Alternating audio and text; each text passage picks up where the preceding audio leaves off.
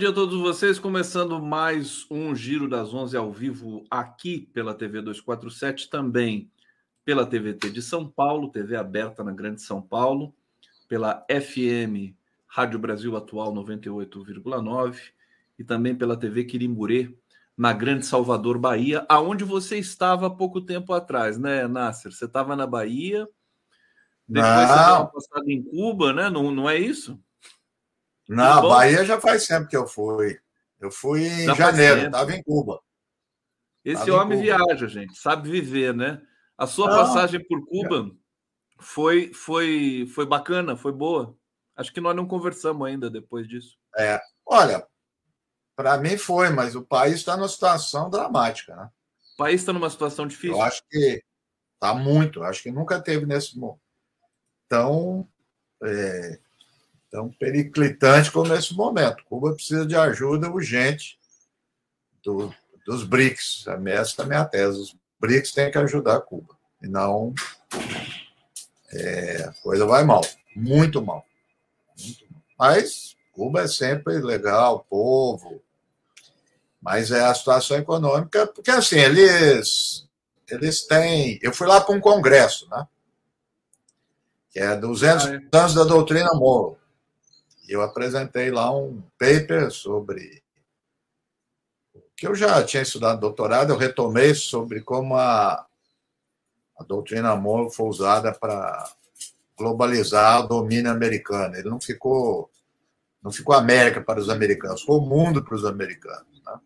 Como é que ela foi usada, né?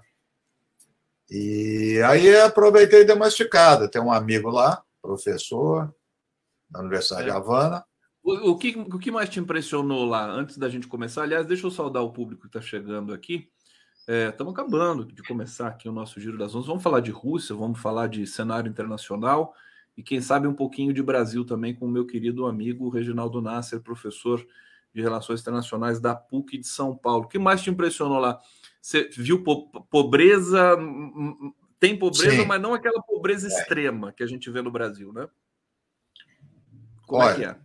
Quase, viu? Quase já, né? Quase, quase. quase. A questão é o seguinte: é, Cuba tem já há um tempo duas as duas formas de renda maior da, do PIB é turismo e remessa do exterior.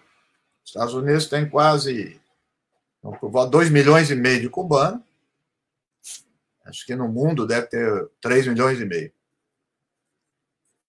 É, com Obama, houve um relaxamento do bloqueio, então melhorou significativamente o turismo, melhorou é, quer dizer, o volume de remessa considerável do exterior. Tanto é que eles gostam mais do Obama do que eu imaginava. Eles gostam muito do Obama. Né? Bom, o que aconteceu? Veio o Trump, arrochou.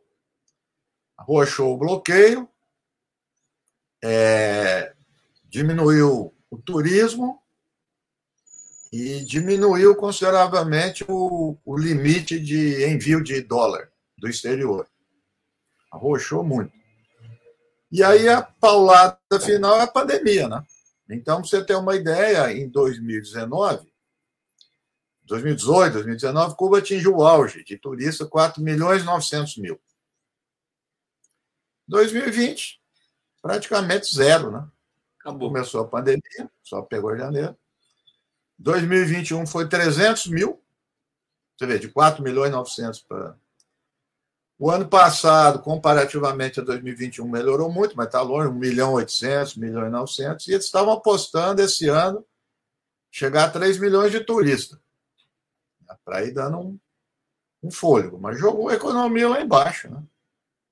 Então, situação é, o, o pode ter inflação, um inflação alta, o governo não controla mais o dinheiro. É uma loucura, é. sei lá, com peso, dólar. Tem, tem lugar que você aceita só dólar, tem lugar que só aceita peso. Tem lugar que você dá o dinheiro em dólar e volta peso. Puta confusão. É uma confusão. O, o, mas, mas, enfim, não, não, não podemos nem, nem achar graça dessa, dessa questão, porque é uma situação dramática, né? É, o Lula pode ter um papel importante na, na para reconstruir Cuba. Aliás, o, o Dias Canel deve estar tá pensando muito nisso nesses últimos tempos, né? Com certeza. Não, e o Lula, você anda na rua, eu, eu converso com todo mundo, né? Converso com todo mundo lá. Bato papo, e vou tudo. É assim, 100% Lula. 100% Lula, né? Se o Lula se candidatasse lá em Cuba, ganhava, né? Não, é inacreditável. Todo mundo. O Brasil, claro. Brasil, os brasileiros. Claro. Muito bem recebido. O povo é muito simpático, muito parecido com o brasileiro, né? Gosta de brincar, gosta de, de broma, né? Muito musical. Você deve e... ter escutado muita música na rua. Ah, né? é um espetáculo. Qualquer lugar. Eu fui, eu fui no Buena Vista, tem em dois lugares. Tem o A e o B lá. Não é que é o A e B, é que um toca mais, é mais contemporâneo, o outro é mais. Excepcional. Fui em casa de jazz. É impressionante tanto que eles são bons. São Esse muito é o bons. Reginaldo Nasser. Geraldo Matos está dizendo aqui: vi alguns vídeos de Cuba recentes. Bloqueia a pandemia, levar a escassez de comida, Isso. energia elétrica, falta todos os dias. É uma situação dramática. É. A gente já tinha visto muito. aquela é, insurreição dos jovens por conta, muita gente disse que por conta da internet tudo mais. A internet lá também é bloqueada, ah. né? O, no, no, não, tem... o não? uso corrente, não tem nada de bloqueio, não. Nada de bloqueio? Nada. YouTube, tudo Imagina. usou? Claro, mas, mas, mas, a, a conexão é, é, é, é, limitada, né? Ruim. Ruim. Ruim. A conexão é ruim. Não, mas usei, normal, mas é, tem nada. Aliás, eu não vejo, eu não vi policial na rua. É, né? Violência, tem, violência urbana, será que. Nada. Você, você, nada. Nada. Eu andei tudo quanto é lugar. À noite, no escuro, assim. Nada. Ô, Nasser, deixa eu aproveitar. É, nós não vamos falar de Cuba, só hoje estou aproveitando aqui, porque o Nasser teve lá há pouco tempo. Agora, a América Latina precisando furiosamente do Lula. A meu ver, queria saber, você que, que você acha? Porque, por exemplo, Alberto Fernandes, pela quarta vez, veio para o Brasil. É. O, é encontro.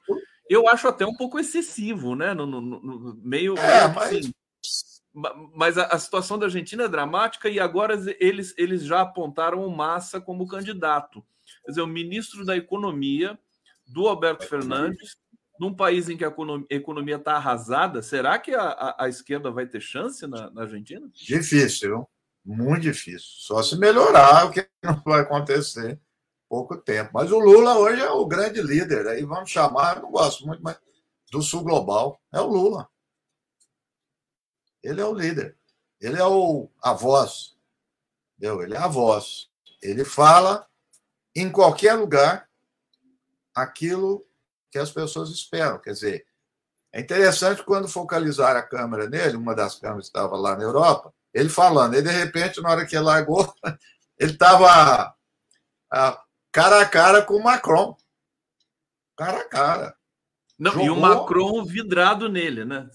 Olhando, não, é, o que eu estou dizendo, a pessoa pode discordar, mas respeita. Eu sempre falo isso. Discordar não é problema, o problema é respeito. Respeito o que ele diz. Depois focalizou o Schultz, também olhando para ele. Então, ele, é o, ele foi lá e deu um recado, que ninguém dá mais. Antes de falar da Rússia, então, do, do, do grupo Wagner, parece um grupo de música, né? É, antes de falar do grupo Wagner, o é, que, que, você achou dos discursos do Lula na França, realmente que foram antológicos, né? Ele diz coisas. Imagina você que estuda isso há tanto tempo, que jamais nenhum chefe de Estado falou antes. Estou errado, não? Não fala. Não. Porque é isso que eu estou dizendo. Ele fala a mesma coisa em qualquer lugar. Entendeu? Não é, não é, é porque alguns falam, ai, que discurso. Não é o discurso em si, é a audiência também. Então, ele falou lá na Torre Eiffel para os jovens e falou a mesma coisa para o Macron. A outra coisa é que ele fala com convicção. Uma palavra todo mundo pode inventar, pode falar o que quer. Ele está falando com convicção. Ele está revelando que ele está determinado. Quer dizer, essas colocações dele de desigualdade do Sul, né, da espoliação que, que, o Sul passa, o Sul global todo, é, uma, é um tom que ele vai começar, ele vai até o fim. Eu vim aqui no programa ano passado, antes dele tomar posse, e falei sobre isso. que eu estava no lançamento do livro do Stuka, e ele falou tu, tudo que ele falou lá, ele está fazendo. Aliás, se você pegar o discurso do Lula, desde os anos 80, tem, tem uma linha de, de coerência realmente impressionante. Claro que ele mudou em é algumas é. coisas, mas tem entrevista dele de 1980 na internet que você pode conferir. Ô, ô Nasser, mas assim, saiu melhor que a encomenda, né? Porque ele está num, Eu acho. num processo, né? Viagem à China, ao Japão, é. É, realmente virou a referência é, na, na, diplomacia internacional. Eu acho, e os críticos aqui no Brasil cada vez mais perdidos, né? Porque é, antigamente, na nossa época, falava vira o disco, né? Quando ficava disco riscado, né? Você não pegou essa época? O, não, o, risco, o disco, quando você riscava. Porque o que é vira o disco? É Cuba, Nicarágua e, e, e Venezuela. Só fala disso. A, a, crítica ao Lula. Não tem onde ir. Não, tem Porque não ir. tem o que falar. É. Não tem o que falar. Não tem o que falar. Eliane Cantanhede antes da viagem, falou que o Lula ia para uma viagem aí, expressões dela, mamão com açúcar, ia passear. Olha o que, que ele fez. Aí tinha que ter vergonha, voltar a falar, puta, mamão com açúcar. É, ele vai passear para fugir dos problemas aqui do Congresso. Ao passeio dele, que, que foi, né? Então tá perdidinha.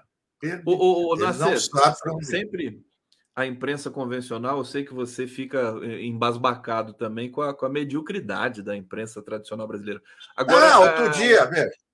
Fala. Não, não, o, foi meu aluno, Jamil, primeira turma de RI, Jamil Chad. Jamil Chad? Bom jornalista, bom jornalista. Sim. Ele fez relações internacionais. Aí eu vejo a matéria do, do UOL, ele põe lá Lula, não sei o que, não sei se foi ele, põe o título. É, se aproxima dos pobres e dos ditadores. Pelo amor de Deus. Isso não é papel para fazer um negócio desse. O que, que é isso? Quer dizer, o Lula atrás de ditadores. Ah, não. A outra história foi do, do príncipe da Arábia Saudita. É um ditador sanguinário. Eu concordo. Agora, a minha pergunta é o seguinte: essa é a minha pergunta, ninguém. Algum chefe de Estado se recusou a encontrar com esse príncipe? Eu não sei. vou inverter. Todo mundo quer encontrar com ele. O Biden fica pedindo, pelo amor de Deus. Ele, ele tem bom relacionamento com a Rússia, com a China, com o mundo inteiro. Aí o Lula não pode ter. Só o Lula que não pode ter. O Guga Chaka histérico lá, falando. E o Biden? O Biden pede, pelo amor de Deus, porque ele está abandonando os Estados Unidos. Então, encontrar com o cara não quer dizer que você vai subscrever a política dele. Claro que não. Ele encontrou com a Meloni, que é, que é primeira-ministra de direita, e é isso, isso mesmo. Isso quer dizer, vai, o, entre os dez maiores fundos de investimento do mundo, olha só, cinco estão no Golfo, das monarquias do Golfo. Compete com os americanos, está lá. Maior reserva do petróleo. É que você não vai conversar com o cara? Até que o Lula não, falou que vai convidar aquela, aquela, política do Lula, de não isolar, né? Por isso que ele recebeu o Maduro. Isolar é, não, é pior, né? Sim, a Arábia Saudita financia todos os clubes de futebol europeu, financia museu, universidade. Ah, vem com essa hipocrisia agora. Que isso? É uma palhaçada. Não, eles não sabem o, o que falar. O Nasser arrasa aqui quando vê arrasa essa. E, e a Nicarágua? Porque agora. Não, eu acho. Não, muito... Eu acho não, que o Lula falar. não devia subscrever, não romper. Veja, eu, a questão é o seguinte: tem uma linha que o Lula e o Amorim estabeleceram, uma linha, uma conduta. Eu concordo plenamente. Quer dizer, regimes ditatoriais, regimes arbitrários, não sei o quê, nós não vamos propor sanção, nós não vamos pro, propor bloqueio, nem ação militar, porque isso só piora. Isso que eles estão falando está demonstrado. Historiadores, todos demonstram que quando você faz alguma medida coercitiva, atinge só a população e não consegue seu objetivo. Isso está líquido e certo. Né? E aí eles dizem o seguinte: nós vamos tentar é, fazer do melhor forma possível que esse país se democratize. Eu concordo também. Então, ou seja, a Nicarágua é um grande problema. Eu acho que. O, aí eu divido. Eu acho que o Lula deveria, deveria diminuir o tom de apoio estou mais laudatório e tudo. Eu acho que não, mas não isolar. Diplomacia, o Itamaraty assinou o documento lá pedindo isso, isso. pela volta da democracia na Nicarágua. Pela volta, sim, eu gostei. Eu acho que tem que fazer isso, mas não isolar, de jeito nenhum. Claro, claro. Pelo contrário. E, e é isso, eu acho que tem que ajudar os países, tem que ter solidariedade, porque as pessoas precisam olhar também que quando encontram com o governante, não é só o governante, é o país, população. Claro. Entendeu? Então, qualquer medida repressiva atinge a população. Então, o que, que eles querem que faça? Que, qual, qual que é a medida? É, os Estados Unidos fazem uma coisa, a França, a Inglaterra, não. Ué, o que, que o Lula tem que fazer? Eu não consigo entender isso. Que lógica ô, é essa? Nácio, deixa eu. Vamos falar do, do, da questão da Rússia que, que dominou aí a, a cena né, da informação nesse, no final de semana e ainda prossegue e nem todo mundo entendeu muito bem o que aconteceu. Eu estou aqui com o seu Twitter aberto e você disse uma coisa, enfim, muito interessante aqui, que basicamente é o seguinte: o grupo Wagner, né, é, quando estava ali é, combatendo concretamente ao lado do Putin, a imprensa falava assim, um grupo de assassinos, não sei o quê, não, é... aí virou contra o Putin, não, são é gente boa e tudo mais. Faz um balanço, porque tem, tem inclusive tem teses é, conspiratórias, de armação. Que... O que aconteceu Sim. lá, Nas? Acho que a primeira coisa é o seguinte: é, existe é um fenômeno que começa lá na Primeira Guerra Mundial, com os americanos e ingleses, vem ao longo do século e se intensifica com o Afeganistão e Iraque ao limite, que são as chamadas empresas privadas de segurança. Sigla em inglês é PMC, né? é Privada Militar Contract. Inclusive, volta e meia aparece a palavra contractor. As pessoas traduz para empreiteiro, né? Parece que é o empreiteiro. Os contratos. Não é mercenário. Está cheio de gente falando. Mercenário é o francês. É o francês, o cara que tem habilidades na guerra, vai lá, faz um. Cara, um indivíduo que está meio solto. Isso é uma empresa. É uma empresa. As americanas e as inglesas são gigantes. A Wagner não é nada perto delas. A Wagner começou em 14. O Iraque estou falando isso que é um fenômeno geral, não é a Rússia. Só para situar a coisa. Não é, isso não é só na Rússia. O Iraque chegou a ter 200 mil contractors. 200 mil no terreno. O Afeganistão, outro tanto. Só para ter uma dimensão, Wagner, o máximo que eles têm é 25 mil. Tá? Então, são muito dinheiro. E o que, que é isso? É uma organização mi militar, que obtém. Aí é privado. Não, ela é uma concessão do Estado. Né? Então, uh, o Pentágono, por exemplo, então, os recursos, etc., vão via Pentágono. Então, isso é um fenômeno geral. O grupo Wagner, mais ainda, é um braço do Estado russo. Não tem Wagner versus Estado. É um braço. Braço do governo. Foi uma opção do Putin. Por que será? Para ter mais flexibilidade na ação, ou seja, para ser como os Estados Unidos faz, são ações encobertas. Vamos dizer, ele vai para a África, não é a Rússia que está, é a empresa. Tanto é que, formalmente, quando os Estados Unidos falam assim, os Estados Unidos saiu do Afeganistão, saiu, ficou a empresa lá. Ela tem um, ela tem um escape né, de não, por exemplo, se é o caso dos Estados Unidos, é tortura, não é o cara do exército americano. Não, não é nem crime de guerra, porque você tem um limbo jurídico internacional em relação a eles, até hoje. Não consegue definir. Né? Então, eles fazem é, muito serviço sujo, ganha sete, oito vezes mais do que um, um militar, mas, ao mesmo tempo, sai mais barato, você não paga seguro, você não tem responsabilidade, não tem aposentadoria, não tem nada. Quem paga o grupo Wagner é o governo russo. É, eu não sei tecnicamente, mas é o, ele é ligado ao governo russo. Claro. É um braço do Putin. Uhum. Foi criado pelo Putin. Foi criado assim. É, é, é criatura do Putin. E o Putin está fazendo o que o, o, o, Ocidente faz há muito tempo. Não tem nada de novo nisso. Então, o Putin, um, um analista russo falou, e é interessante, o, Putin não é militar. O Putin é de serviço de inteligência. Serviço de inteligência gosta muito desse tipo de ação. Nem coberta, indefinida, bem definida, ambíguo, vai para lá e está na mão dele. Bom, então isso aí é a trajetória. Esse Prigojin aí e tal, é, mais especificamente, cresceu na mão do Putin. Foi preso, vende hot dog, é toda essa história aí. Bom, criou esse grupo. Esse grupo teve sucesso na Síria, teve sucesso militar na África, vários lugares da África, e está tendo sucesso na Ucrânia. Sucesso militar. Né? Bom, o que, que acontece? Tem um sistema, que eles chamam de sistema Putin, né?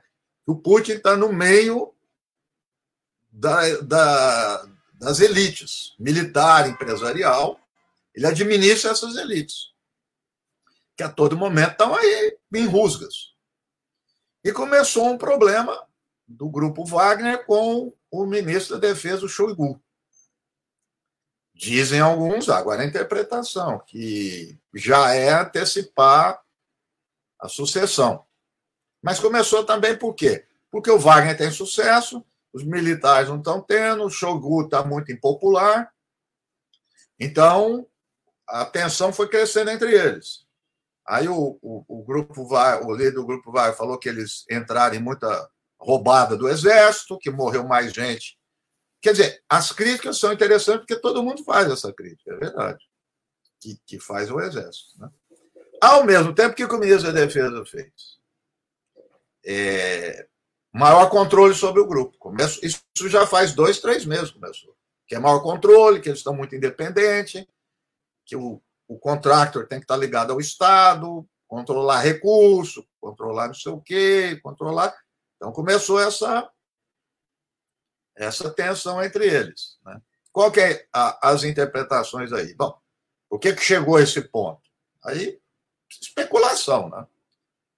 Mas está claro o quê? O que está claro? Que ele não tinha condição de derrubar Putin e tomar o poder. Isso é bobagem. E ele sabe disso. Então não é derrubar o. Ele queria derrubar o ministro da Defesa. Isso sim. Ele queria mais poder. Não quer ficar na mão do, né, estão na mão do, do Estado, né, como, como se desejava. E ele, olhando essa crise, ele entendeu que é, supôs que o motim outros viriam atrás. Né, teria adesão.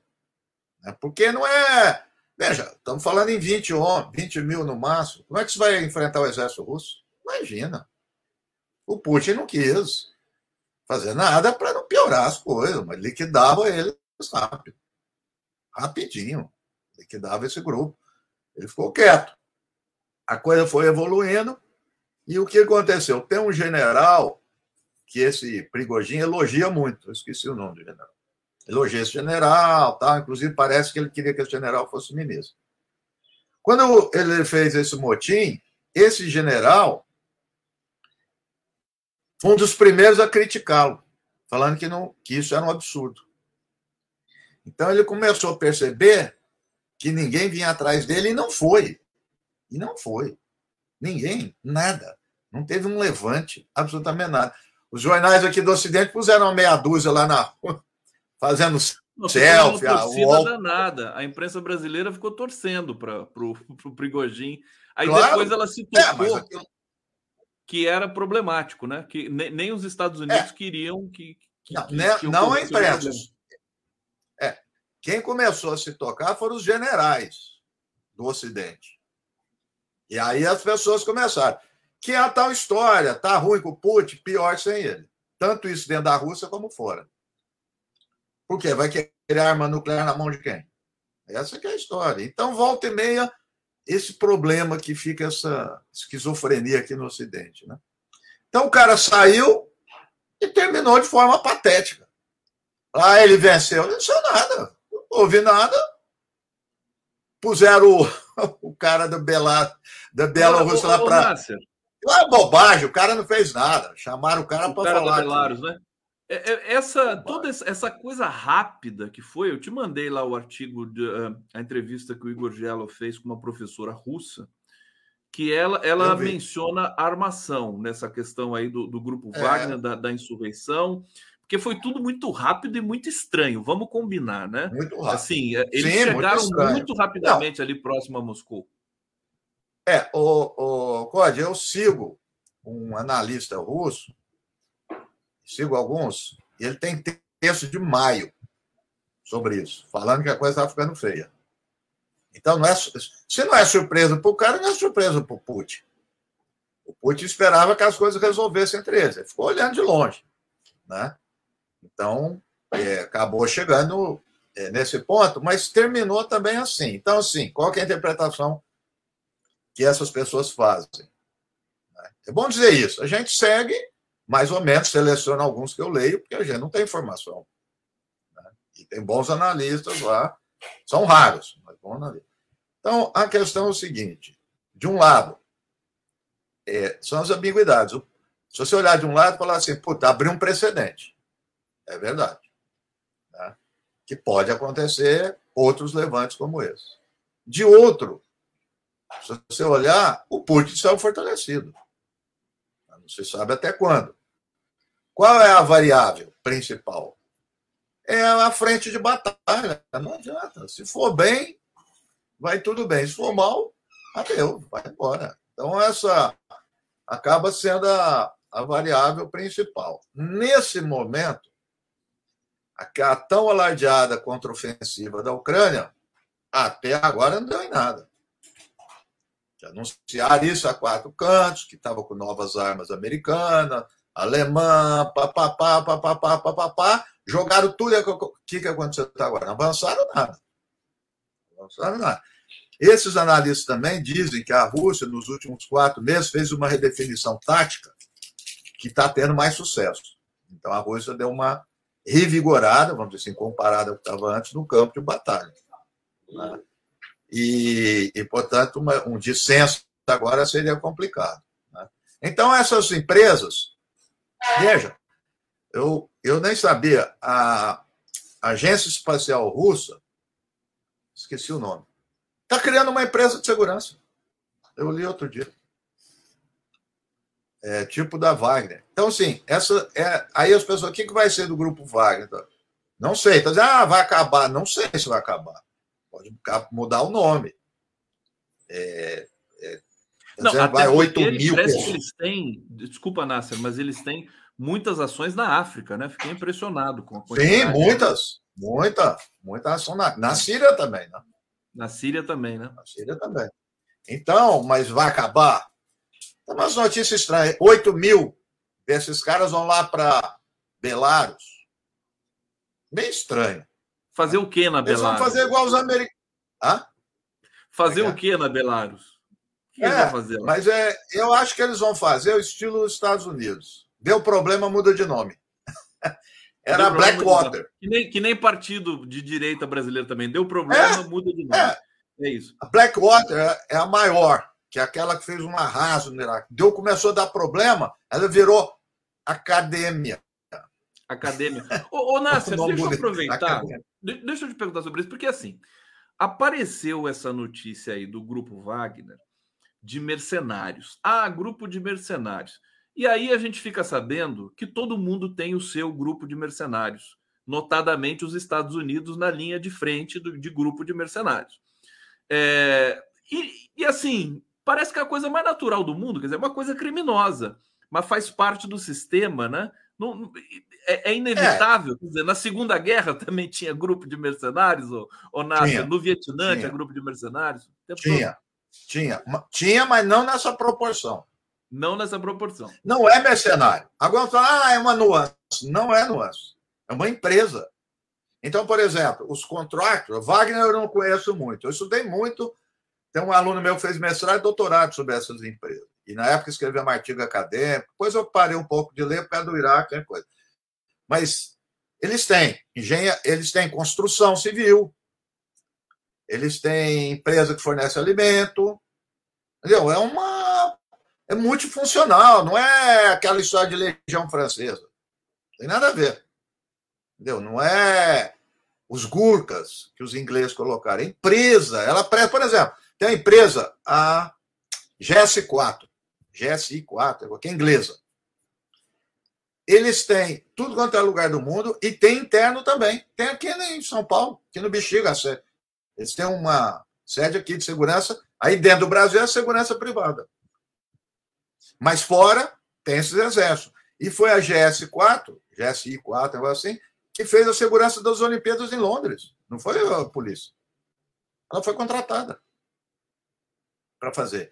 Quando, quando essas, essas personalidades americanas vão para o exterior, quem dá a segurança são as empresas. Não, é o, não são as Forças Armadas. São eles. Que selecionam os caras mais experientes e tudo. Como são eles que fizeram as, a, a Bugraib, aquelas torturas, tudo foram eles. E eles são. Tem um filme do Ken Loach, que é fantástico, que é sobre um caso dessa empresa. Além da linha verde, um negócio assim, que é um cara de uma empresa inglesa que está no Iraque, dá uma pirada e volta para Londres. Né? Vou dar o spoiler aí. É muito bom, do Ken Loach. Né? Então, essas empresas crescem. Antes do Afeganistão, qual lugar que elas cresceram muito? Colômbia. Porque os Estados Unidos têm uma lei que não permite, sei lá, mais de 50 militar no em território da Colômbia, naquela época do Plano Colômbia. Aí o que, que eles fizeram? Empresa, inundaram a Colômbia de empresa de segurança. Quando aquela Betancourt acharam ela na floresta, você lembra, fizeram foto e tudo. Sabe aquela. Claro que estava sequestrada. Ela foi do governo, né? É? A, a... sim, sim. Aí apareceu com quem estava com ela. Ah, estava esse, estava e estava dois empreiteiros, que eram uns gigantes assim, que era, que era contractor. Ô, ô Márcio, combatendo... isso, você está dando um, um cenário é, de que isso, de uma certa forma, faz parte do, do sistema até capitalista, se é para usar esse termo, Sim, mas que se sair é. do controle, como parece que está saindo, a gente pode ter um uma crise né, de proporções épicas no mundo. É. Né? A questão é o seguinte: eles, têm, eles se movem por duas coisas: poder e dinheiro. Aí, ah, é nazista. Nazista o caramba, eles fazem qualquer coisa. Esse aluno, eu sinto sempre de mestrado, fez um trabalho legal, vou resumir aqui, mas é importante. Guerra Civil Angola. De um lado, comunistas, de outro, a direita. Os comunistas, MPLA, dominavam um território que tinha petróleo. A direita dominava um território que tinha ouro. Né? Quando o petróleo subiu muito, o que, que, o que os comunistas fizeram? Contrataram uma empresa de segurança da África do Sul, que teoricamente era da direita. Foi lá, batalhou por eles e ganhou a guerra. Ganhou a guerra, voltou para casa, teve dinheiro, acabou, foi embora tem nada de. Ah, tá, o cara pode até ser nazista, ele não está nem aí. Eles não combateram o ucraniano nazista também? Então. Aliás, então, o é é está dizendo aqui que Wagner é a guarda de Maduro na Venezuela. Quer dizer, eles estão na Venezuela também, né?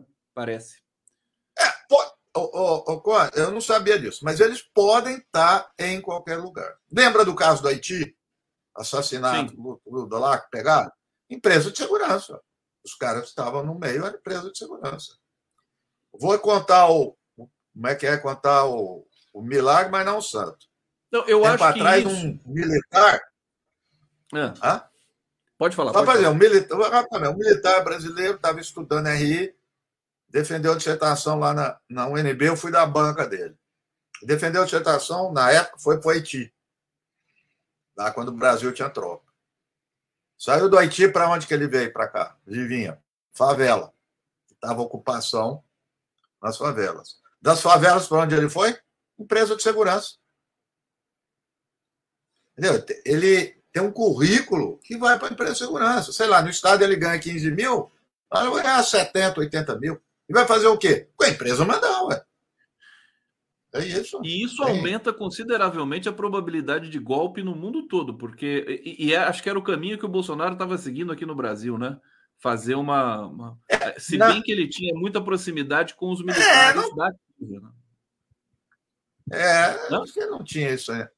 Tinha não? essa sofisticação de empresa. Não, não sei, acho que não. Israel tem muito, ele tinha contato. Israel, Israel tem. tem. Muito. Ô, muito. Ô, então, ela, ela, é, ela, como se diz, ela tem, aspas, flexibilidade. Quer dizer isso, não tem controle democrático. Não tem controle. É, o povo, a população, o sistema político. Então fica todo mundo falando de ditadura. Não, na democracia também. Vamos chamar de democracia. Então é um, é um negócio fora. E nos Estados Unidos cresceu demais, eles são poderosos. Falando em Israel, você você tuitou aqui, queria para terminar nosso papo, que já está acabando aqui, infelizmente, sempre um prazer ouvir você, meu querido. Você fala, é, deixa eu ver aqui, peraí, peraí, peraí, peraí. Você fala do Netanyahu, né? É, é. Que diz o seguinte: precisamos da AP, não podemos permitir que ela entre em colapso. Estamos prontos para ajudá-la financeiramente. É. Quando ela consegue operar com sucesso, ela faz o trabalho para nós. E aí você Trabalho complementa. Sujo. Eduardo Said percebeu essa estratégia com os acordos de Oslo, traição do povo palestino. O que, que é? é, é explica para a gente o que está acontecendo ali. Não, o que acontece faz sempre. Os acordos de Oslo, o que, que foi? O Arafat negociou em nome dos palestinos e, e não colocou na pauta aquilo que é uma agenda histórica, que é dos refugiados 48, que são quase 3 milhões de palestinos que estão pelo mundo. Ele aceitou o Estado de Israel que expulsou esses palestinos.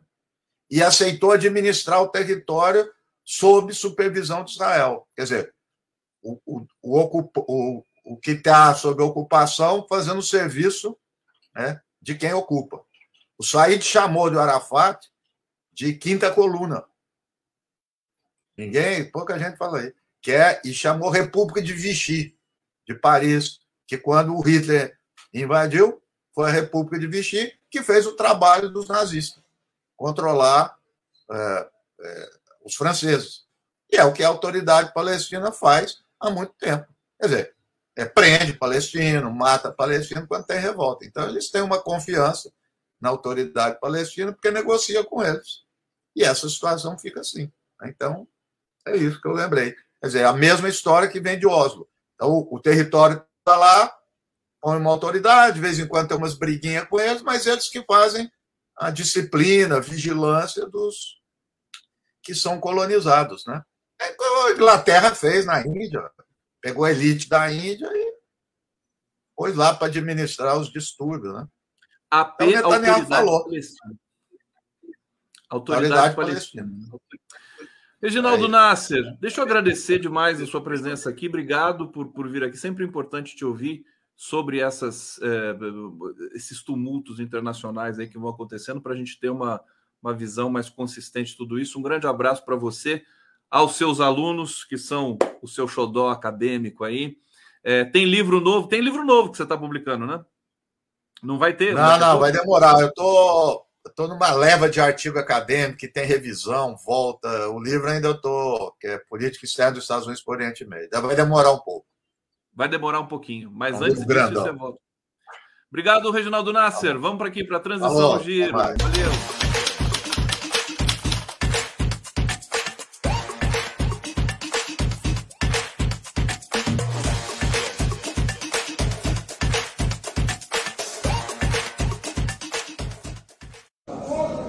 A senhora falou que ele está mentindo. Sim. Ele está sendo covarde, como outro deputado acusou também? Não, ele tá, não só está sendo covarde, como ele podia ter ficado até calado, mas mentir não pode. Inclusive, nós estamos cobrando do, do presidente da comissão que tome uma atitude, porque ele está nos tratando como se idiotas fôssemos. Né? Como assim, por exemplo? Ele, ele tem uma sequência de mensagens onde ele exige uma, uma resposta do presidente Bolsonaro que dê a ordem para o exército dar o golpe. A sequência dele é nítida, é óbvia. Né? E ele está dizendo que estava pedindo para o Bolsonaro apaziguar é, as, as, as, as ações né, que estavam acontecendo no país, como os acampamentos, os caminhoneiros, os bloqueios de estrada. É ridículo o que ele diz, né? porque até a última mensagem dele, ele coloca que iria entregar o país aos bandidos caso não fizesse nada, ou seja, ele contrapõe o resultado das urnas. Então, é óbvio que ele está o tempo todo conspirando um golpe e aqui ele está dizendo que queria que o Bolsonaro apaziguasse o país. Então, é ridículo, né? Ele está claramente mentindo e fazendo da comissão uma comissão de. E o que, que a comissão pode fazer diante de um caso como esse? O que pode o presidente ter, dar ordem de prisão a ele. É isso que nós estamos reivindicando ali, que ele não pode mentir diante da comissão. Ele vai continuar sendo investigado, é óbvio, mas o presidente da comissão tem que tomar uma atitude, na minha opinião. Aí vocês acabaram de ver essa reportagem aqui expressa do Marcelo Auler, que está em Brasília. Adriano Diogo chegando aqui conosco também. É, antes da gente começar a nossa resenha aqui com o Diogo, eu quero receber o Auler com todo carinho, porque ele está acompanhando a CPMI, é, em que o coronel Lawand está depondo. Agora, chocante o descaramento desse coronel, a mentira realmente que ele está ali na maior tranquilidade, né, Auler? Auler, seja bem-vindo. Diogo, seja bem-vindo. Já vou passar a palavra para o Diogo. Quero ouvir o Auler primeiro das, o que está acontecendo na CPMI aí, quais são as, as expectativas aí com relação ao depoimento deste coronel mentiroso. Bom dia, Conde. Bom dia, meu querido Diogo. Bom dia, comunidade 247. Estamos aqui, né? Mais um show de horrores nessa CPMI. Você sabe quando que o coronel Lawande, Jean Lawande Júnior, iniciou a fala dele mostrando que ele é um oficial do Exército, graduado, coronel, bem conceituado na categoria. Agora, esse aí é o Aloysio Mendes, deputado é, bolsonarista, por sinal, questionando lá na comissão. Mas ele trouxe o currículo dele de um excelente oficial do Exército, candidato natural a general nas próximas promoções. Era, deixou de ser, graças a Deus.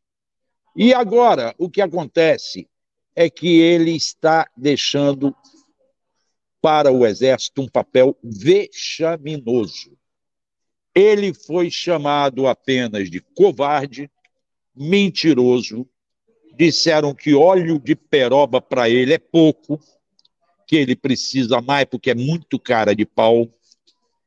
É, e apelaram até para a questão dele ter falado da família dele. E ele está assumindo uma posição omissa.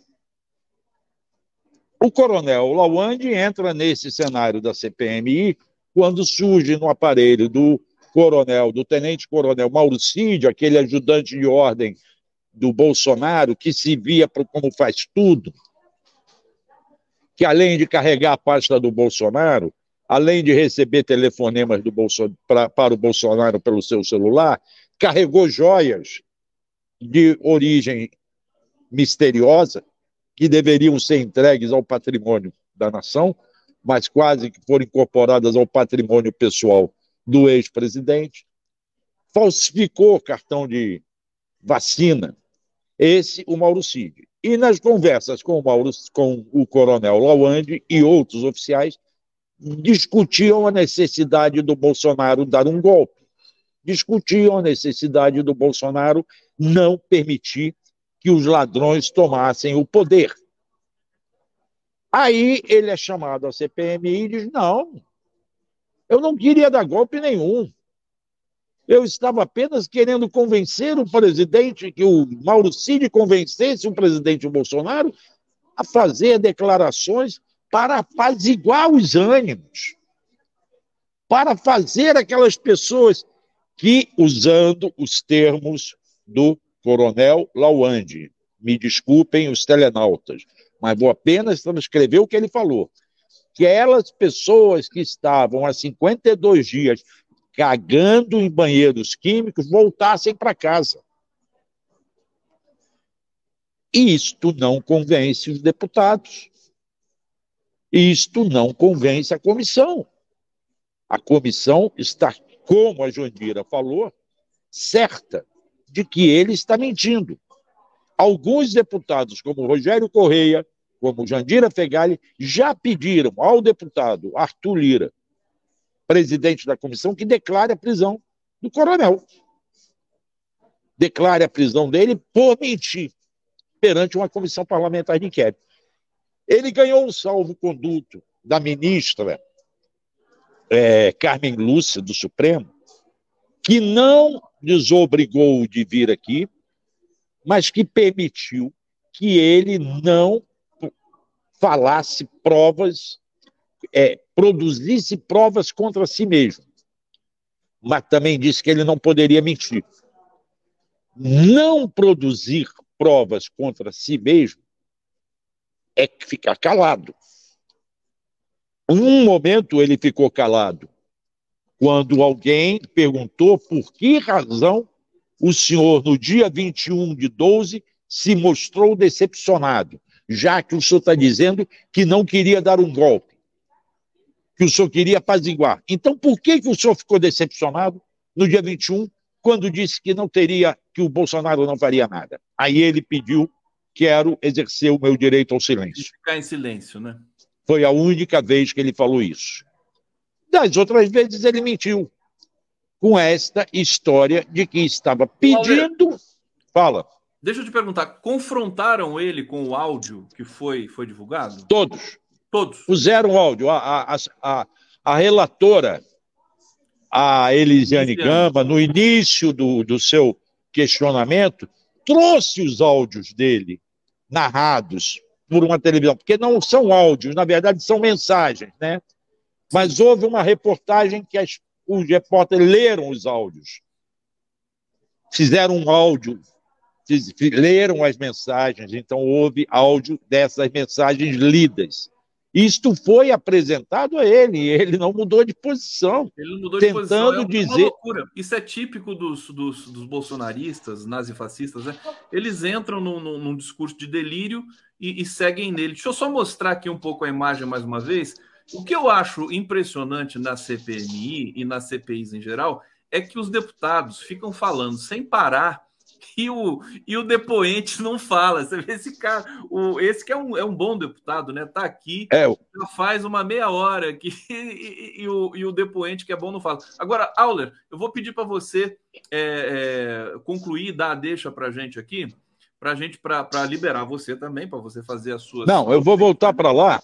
Diga lá. É assim, cada a, a, a, a relatora, todos os depoimentos começam com dando-se 15 minutos ao depoente para fazer a sua apresentação.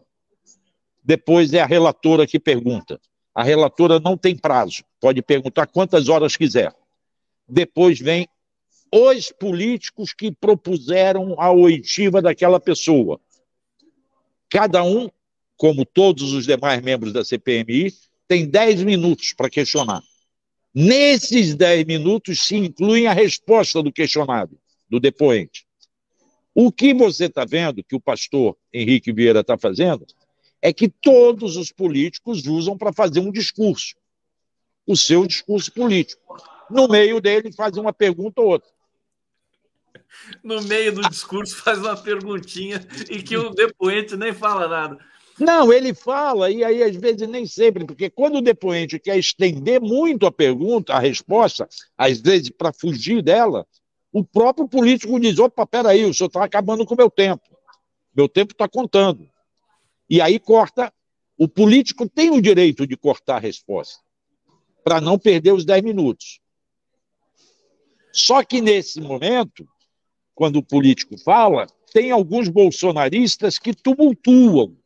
Sim. Por exemplo, quando o deputado é, Rafael Brito estava colocando Deputado Rafael Brito é um deputado do MDB de Alagoas.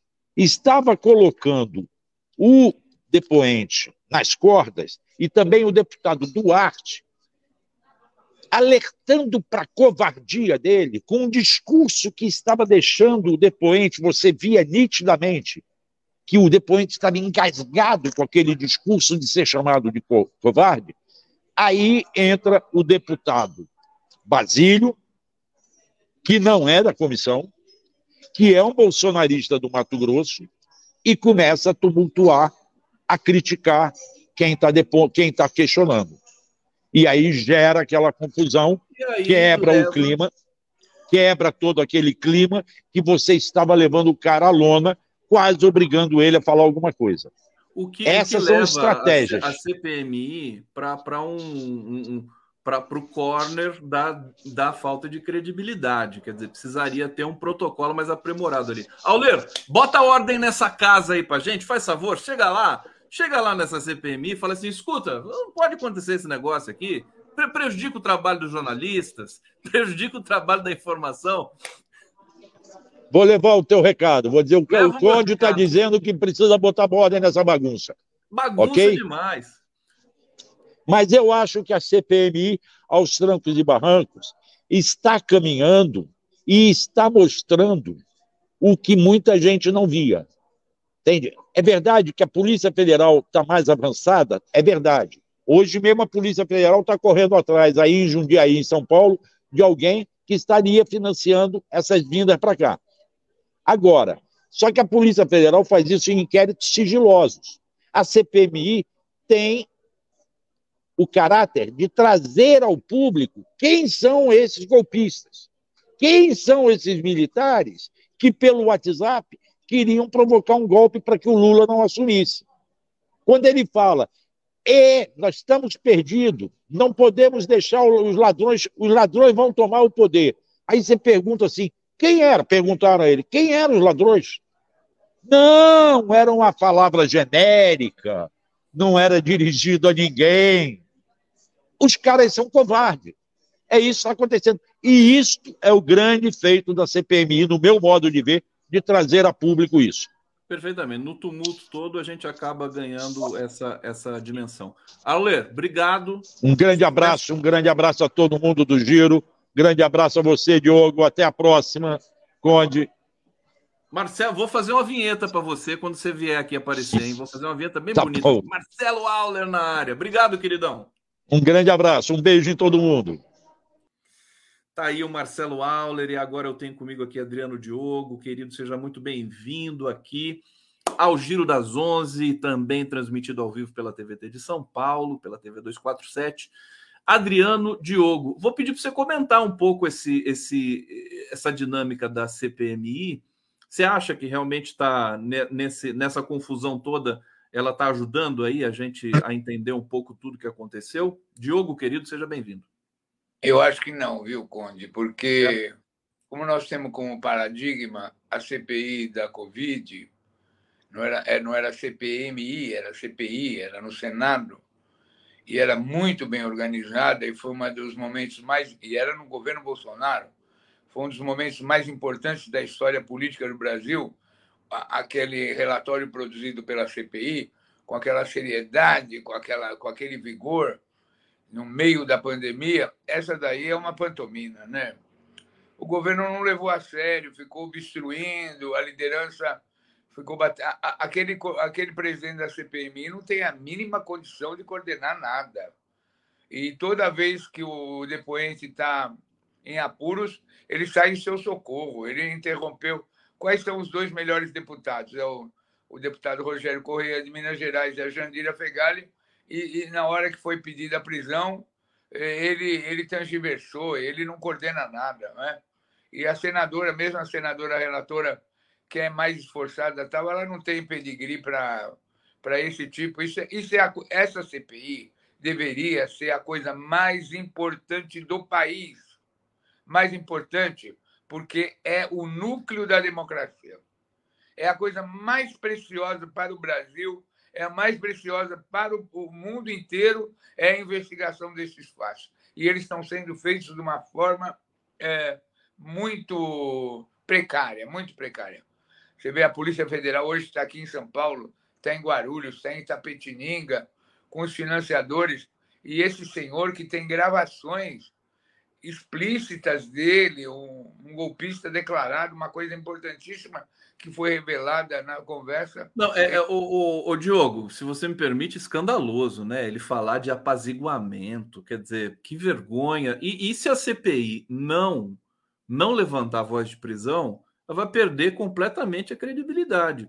Olha, deixa eu trazer aqui, eu estou colocando imagens. O presidente Lula está ao vivo agora é, falando no lançamento do Plano Safra 2023-2024. A gente sabe que o Plano Safra, que nós vamos ter safras recordes também, é a tal é, do, é o tal do dilema do agronegócio, é, que é um, um, enfim, uma dimensão que é, é ruim para o meio ambiente, todos nós sabemos, e precisamos resolver isso, mas o Lula está ali também fazendo um afago no, no, no agronegócio, é, porque o Lula é o cara que negocia tudo isso. Você quer falar um pouco sobre essa, essa questão do agro, o Diogo, só para gente, só para dar uma pincelada aqui nessa na importância do discurso do Lula? Eu não vou abrir o áudio aqui, é, mas só para vocês é, sentirem aí o clima, né? O auditório cheio, é, com o Lula lançando aí o, o Plano Safra 2023.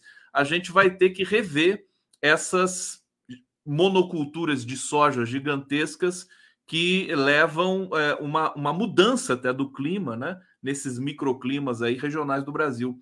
Você que é um geólogo, enfim, uma pessoa que entende muito bem também dessas questões, pode falar um pouco para a gente, rapidamente, para a gente entrar depois ah, nas questões mais políticas.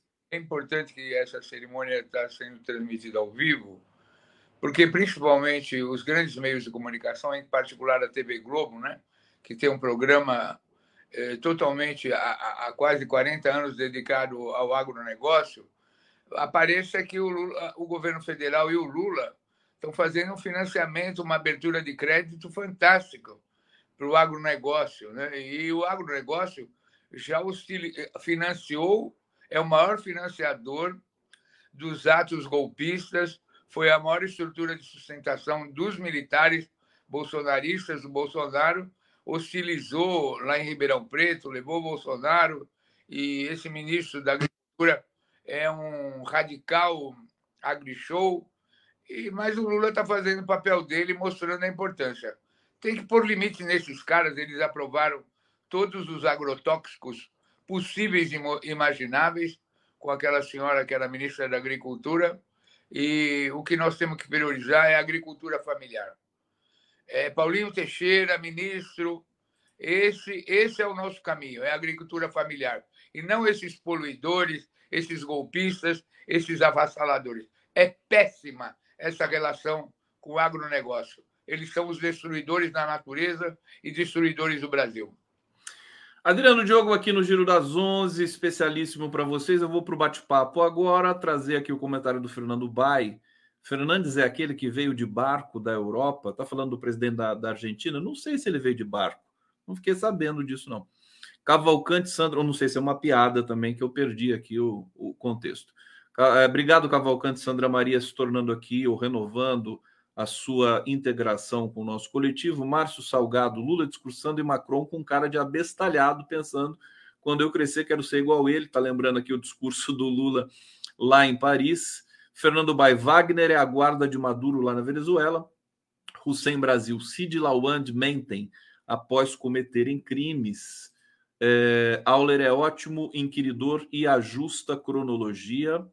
É, CPMI é crucial para destruir fake news dos Minions e para que todos entendam quando Moraes denunciar os autores e patrocinadores. Moraes, todos serão punidos. Eu quero falar do, do, do julgamento do Bolsonaro com, com o Diogo também. Gabriel Santa Rosa aqui colaborando conosco. Adriano, primeiro eu quero eh, dar prioridade para um tema que eu sei que te aflige muito, que você quer comentar, que é a sucessão é, nas prefeituras em 2024. É, tem uma notícia hoje de que a Gleisi Hoffmann, presidenta do PT, já está chamando reuniões para fazer articulação, para saber quem vai ser candidato e tal, capital, não sei o quê. Algumas pessoas dizendo que o PT não vai colocar tanta gente candidata nesse nessas eleições. É, que balanço que você faz? Qual é a urgência? E se der, fala também desse plano diretor absurdo que foi aprovado em São Paulo. Não, você vê que notícia, uma notícia local da cidade de São Paulo, que é o plano diretor da cidade de São Paulo, a bancada do PT votou rachada. O PT tem oito vereadores importantes, cinco vereadores votaram a favor do plano diretor, três votaram contra. Diga-se de passagem que três são jovens, recém-impostados, mesmo depois do ministro Haddad ligar para o governador Tarcísio, para o prefeito de São Paulo e para o presidente da Câmara, dizendo que era inadmissível a aprovação desse plano diretor. E o pior é que o, dire... o Diretório Municipal de São Paulo soltou uma nota justificando essa atitude.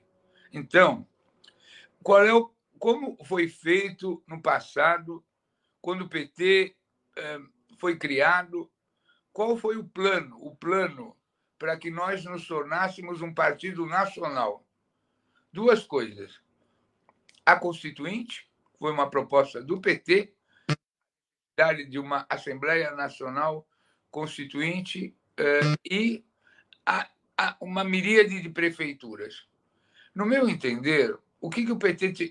Eu adoro a Kramer, adoro Kramer escreve um artigo muito bem eh, feito na Folha de São Paulo, dizendo que o PT praticamente vai disputar três capitais. Querido Conde, em 1988, quando uh, houve a primeira eleição depois da ditadura para os prefeitos de capital, lógico que teve a Constituinte, teve o atentado lá contra os trabalhadores em Volta Redonda, isso teve uma repercussão. A esquerda e os democratas elegeram a maioria dos prefeitos das capitais brasileiras.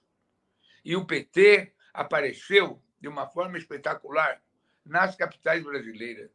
Nós já governamos em 88, mais... desculpa te interromper, 88, querido Diogo, já interrompendo, mas em 88 a Irondina foi eleita. É. Acho que o Olívio Dutra foi eleito, né? Vitor Você lembra? Vitor, Thelma é. de Souza, quem? Vitor o Cristóvão. É, o Cristóvão. É, então, foi, foi um arraso, 88.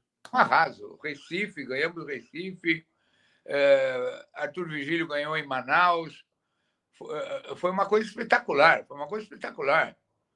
Foi a primeira vitória da esquerda depois da ditadura, a vitória eleitoral. Espetacular. E essa, é, nós agora passamos por um período semi-ditadura, né?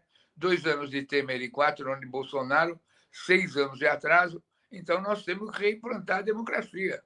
Então, por que, que eu falo dessa forma tão dura em relação à CPMI? Não há elemento mais importante para a história do povo brasileiro que a democracia. Não tem coisa mais importante. Não tem coisa mais importante. Essa CPMI devia ser a CPI, mas da democracia. Agora, nós temos que dar o próximo passo. Por que, que acontece? Por que, que nós não estamos disputando eleições? Porque tudo está subordinado à técnica parlamentar a tática parlamentar de Brasília. A tática parlamentar. Vamos falar o português claro. Aqui em São Paulo, existe um candidato natural, acordado, que é Guilherme Boulos. É do PT? Não, é do PSOL. Mas, ao mesmo tempo, existe um trabalho enorme para que o acordo não seja cumprido e Boulos não seja candidato a prefeito. Isso é dramático. Tem, é, tem uma movimentação no PT. Agora, o Lula deu a palavra. Vai ser difícil alguém violar isso, né? Para o Bolsonaro. É o que esperamos. É o que esperamos. Agora, isso está ocorrendo no Brasil inteiro. Essa confusão. O, como seria a minha proposta? Primeiro, mapear todas as capitais. Ficar claro quem nós vamos apoiar para prefeito nas capitais.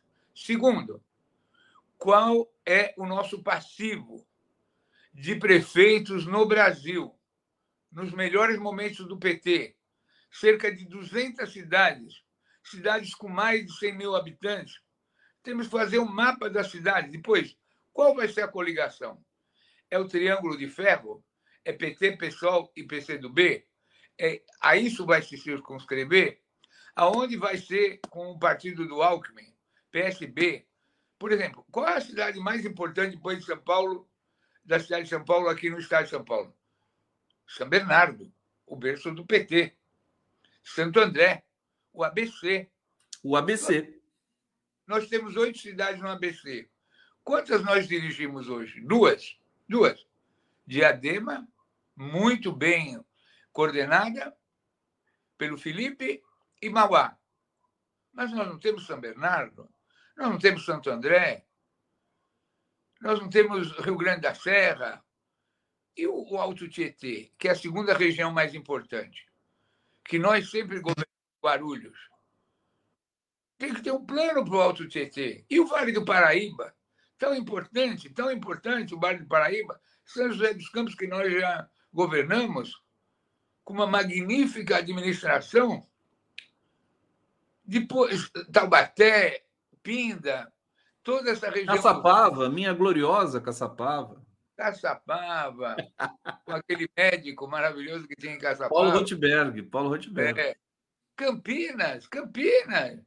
Temos um excelente candidato, o prefeito está construindo é, é, embriões de 15 metros quadrados. Sorocaba, Rio Preto, Ribeirão Preto, né? todas as antigas regiões administrativas do Estado, Marília, essas grandes Mas, cidades... ô, ô, Adriano, deixa, deixa eu só te perguntar, o que, que falta, na sua opinião? Quer dizer, vontade política é, é, é, seria uma, um, digamos, um, um, um protocolo sugerido por Lula e Glaze? Você acha que o Lula não está interessado nas prefeituras? O que, que, que, que você entende? O que, que falta para o PT se lançar de novo nas prefeituras, correr esse risco?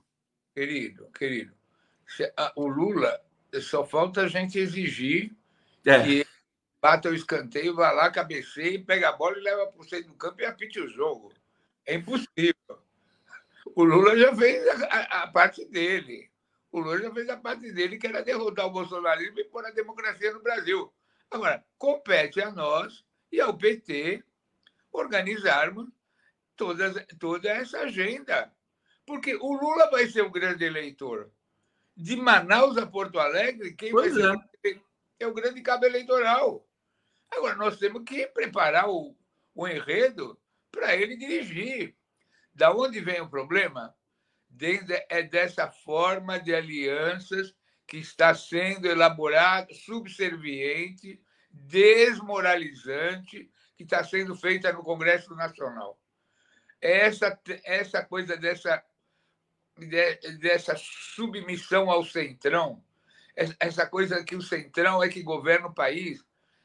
O jeito de derrotar o centrão aí em Brasília é fazer o mapa do Brasil voltar a ser estrelado voltar a ser estrelado. Essa é a questão central.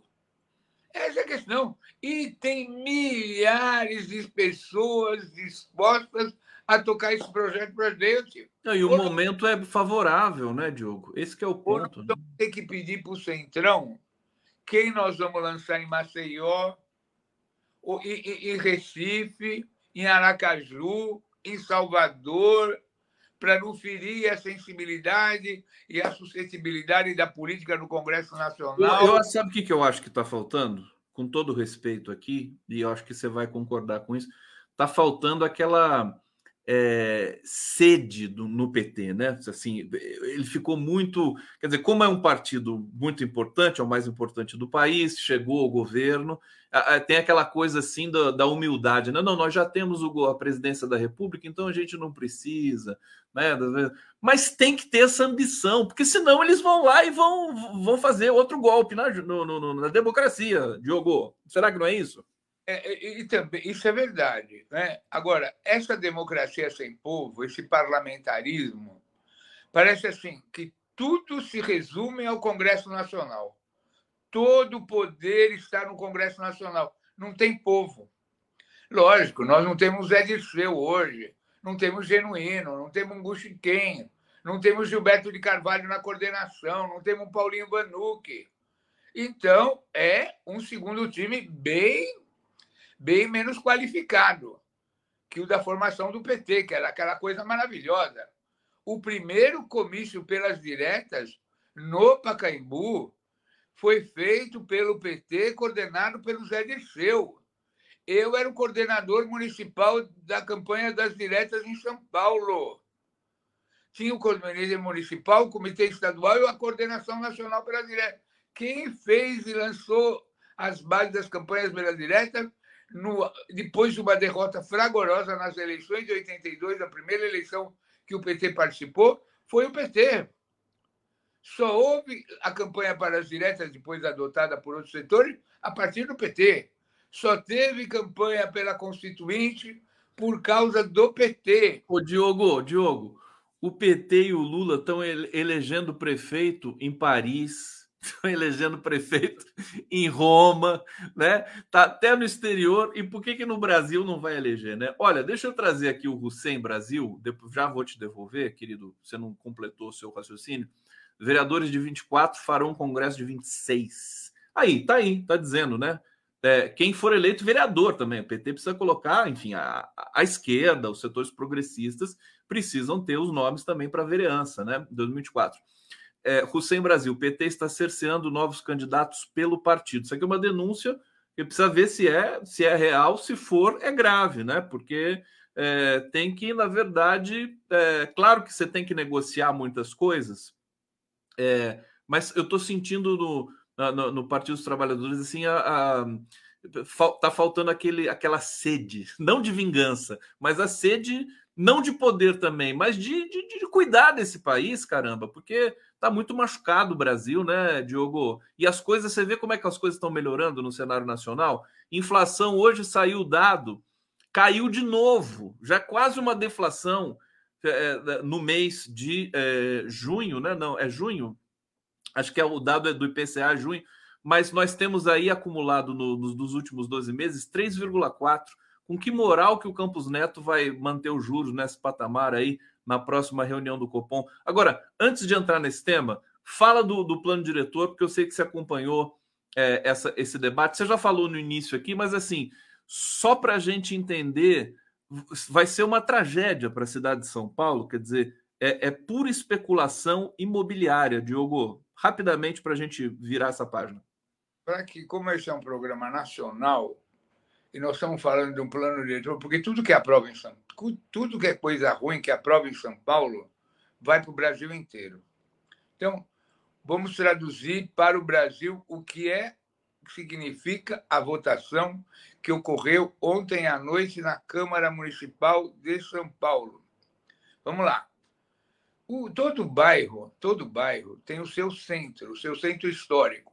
A igreja, a padaria, a pracinha, todo bairro tem o seu centro histórico. Esses centros históricos dos bairros vão acabar, vão acabar. Por quê? Vai ser, foi aprovado ontem no plano diretor da Câmara um tipo de urbanização para os bairros que pode haver adensamento em qualquer região do, do bairro. Então, São Paulo tem uma linha de metrôs, é, estações de metrôs, além do centro expandido. O centro São Paulo é aquele, aquele, pequeno, aquele pequeno círculo, Praça da Sé e tal. Hoje, o centro expandido de São Paulo, quais são os limites?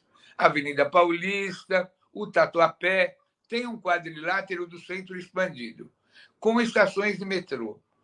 A partir das estações de metrô, você poderá construir qualquer quantidade de apartamentos com qual número que você desejar de andares e de garagens subterrâneas. Então, bairros tradicionalíssimos como Bexiga, que é a Bela Vista, como Tatuapé, a Moca, a, a, a, Vila Maria, todos esses bairros desse centro expandido serão des, descaracterizados. Descaracterizados.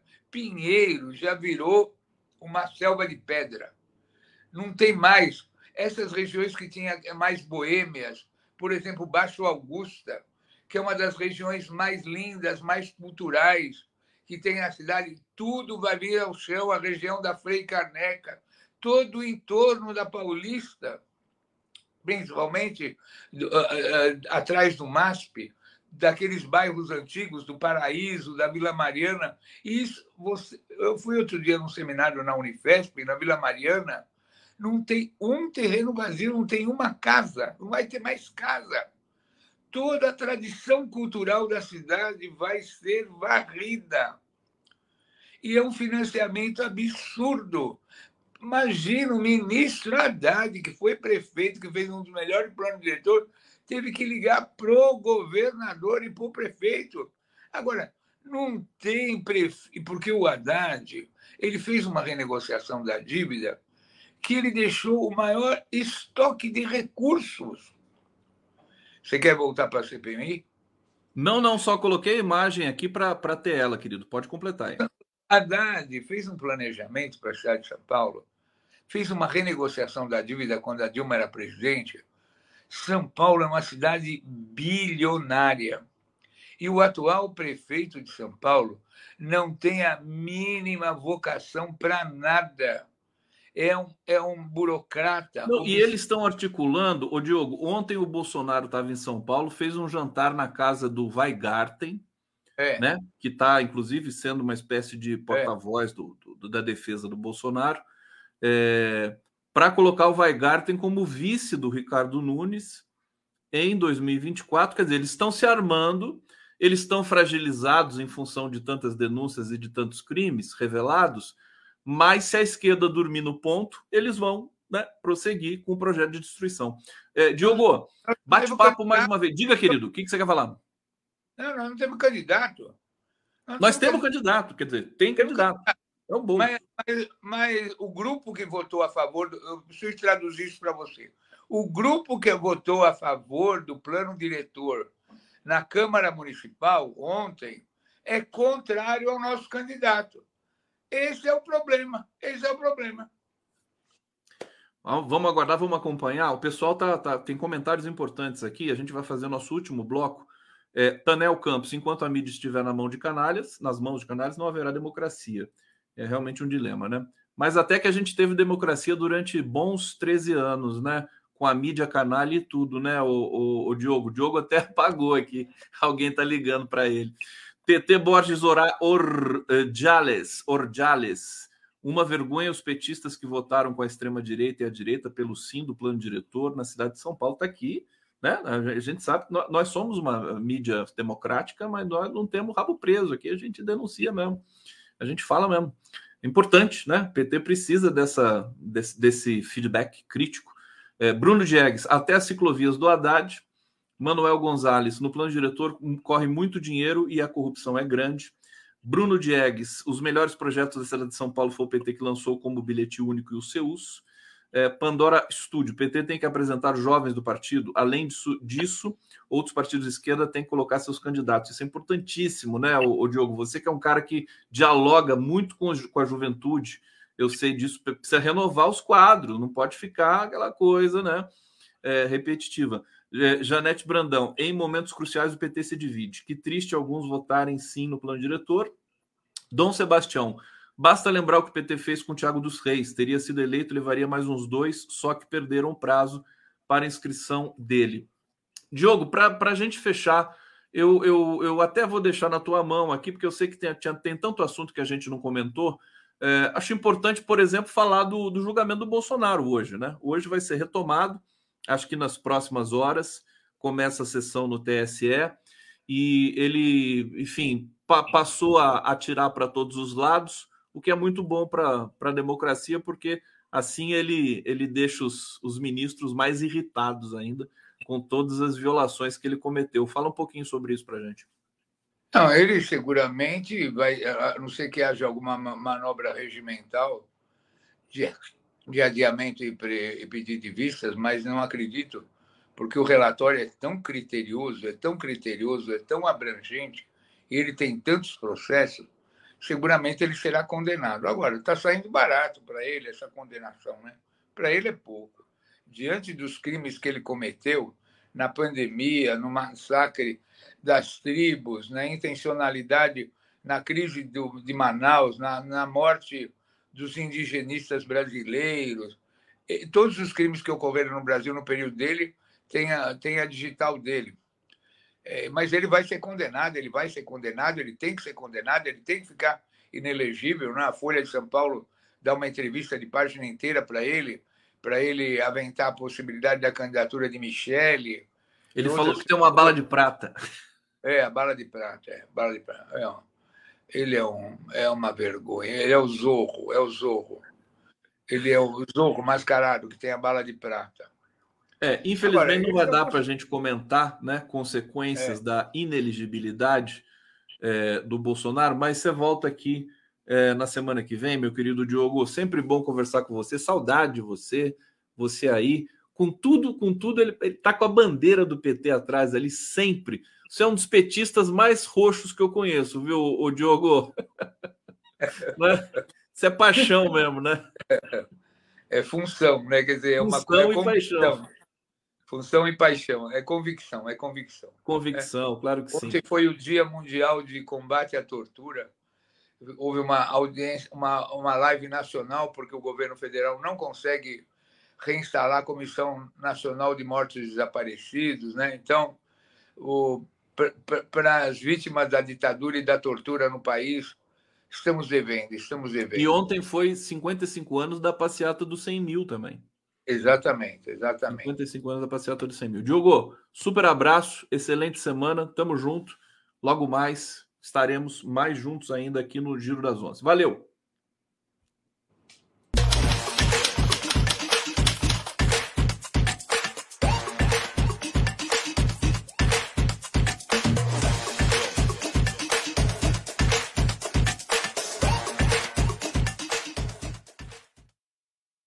E agora, diretamente de São Petersburgo, na Rússia, recebo o meu querido Valdir Bezerra para falar um pouco mais também sobre essa situação da, do conflito na Ucrânia. É, prazer imenso recebê-lo aqui. Você é um dos grandes pesquisadores especialistas em Rússia, brasileiro, é, que mora na Rússia. Já há quanto tempo que você mora aí, o, Valdir? Bom dia, Conde. Obrigado novamente pelo convite. É uma honra estar participando com você. Moro na Rússia desde 2017. Desde 17, quando, quando 100 anos do, do, do, do da insurreição comunista, você foi para você foi para a Rússia para comemorar e ficar duas datas, duas datas simbólicas, os 100 anos da Revolução e a minha chegada aqui. E a sua chegada.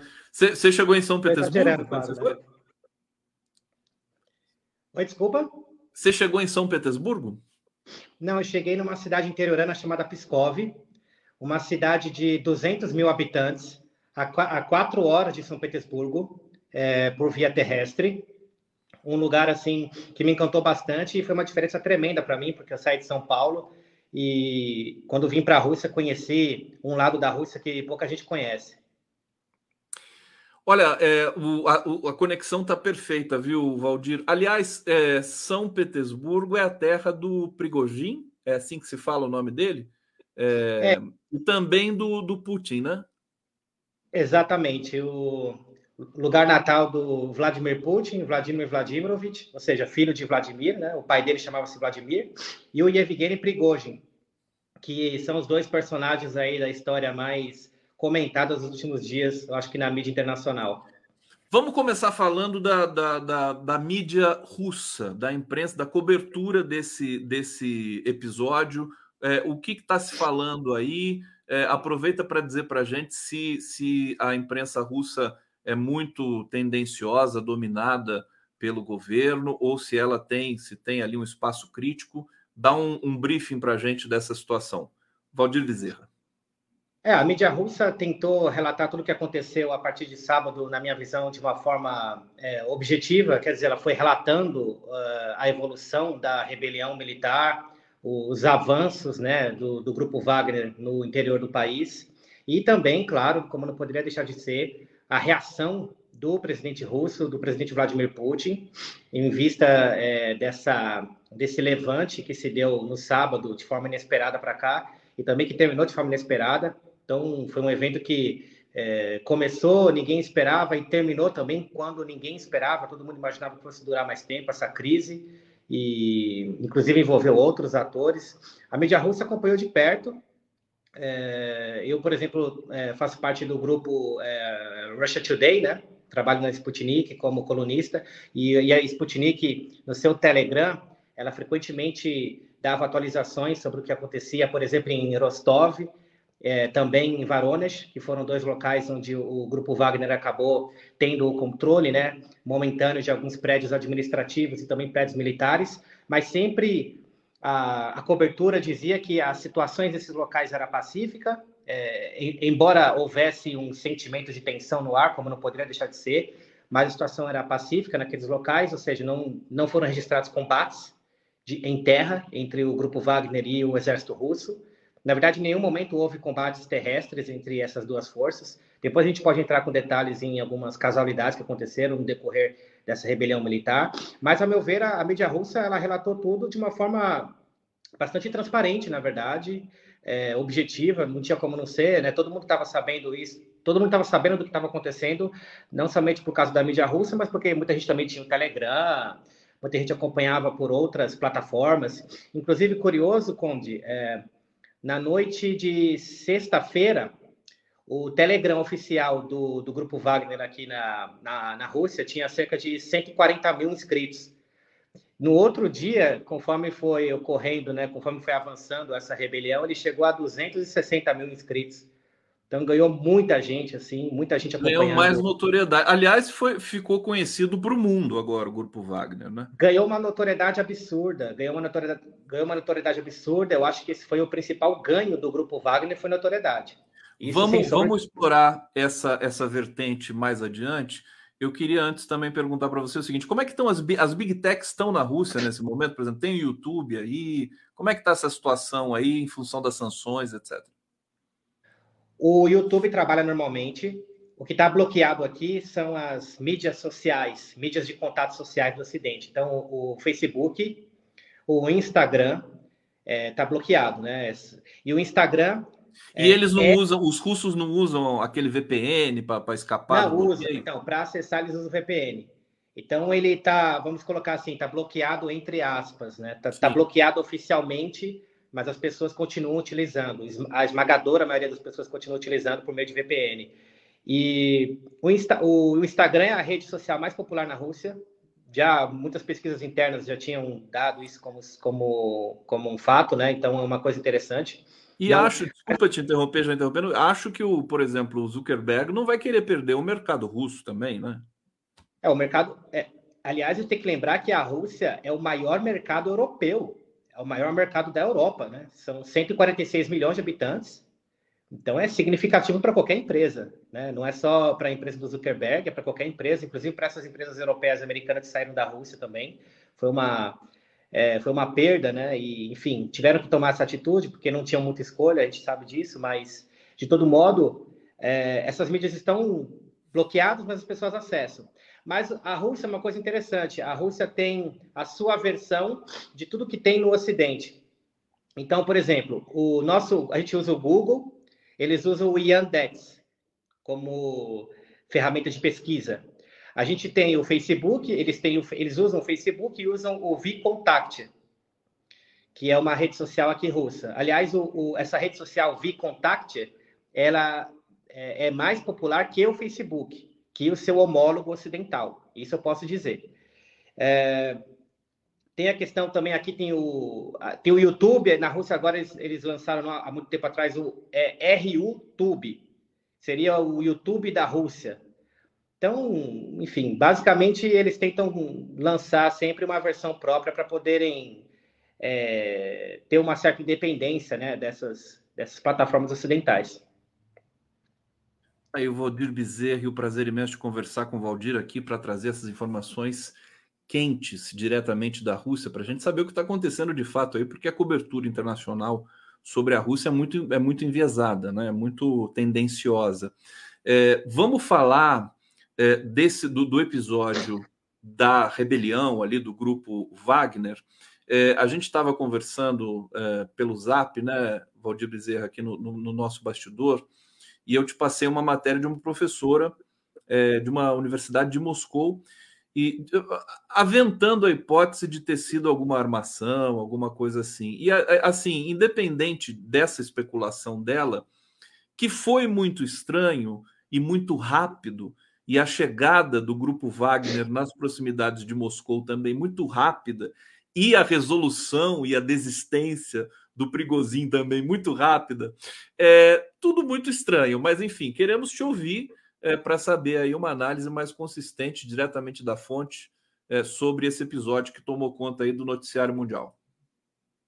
É, é, a gente tava, a gente vinha conversando por WhatsApp. Você me enviou uma matéria da Folha de São Paulo de uma professora aqui de Moscou Segundo ela, ela levantou a tese de que poderia ser o que na Rússia é chamado de maskirovka, que seria encenação, né? seria tudo uma encenação, um grande teatro. E ela levantou dois pontos que eu considero como inconsistentes. Né? O primeiro deles é que ela diz que é, as tropas do grupo Wagner, é, a gente tem que entender o seguinte: as tropas do grupo Wagner na Ucrânia sobretudo quando a gente fala da Batalha de Barmut, eles estavam na vanguarda e o exército russo na retaguarda. Essa era a condição principal, né, daquela, daquela ocasião. E aí ela diz na matéria que eles, o, o grupo Wagner foi retirado para a retaguarda, né, pelo Ministério da Defesa. Não foi isso que aconteceu. Eles, depois da conquista de Barmut, cederam o controle da cidade para as tropas russas. Então, eles voluntariamente foram para a retaguarda. Eles não foram é, forçosamente colocados na retaguarda, né? Isso porque tiveram muitas perdas também nesses combates.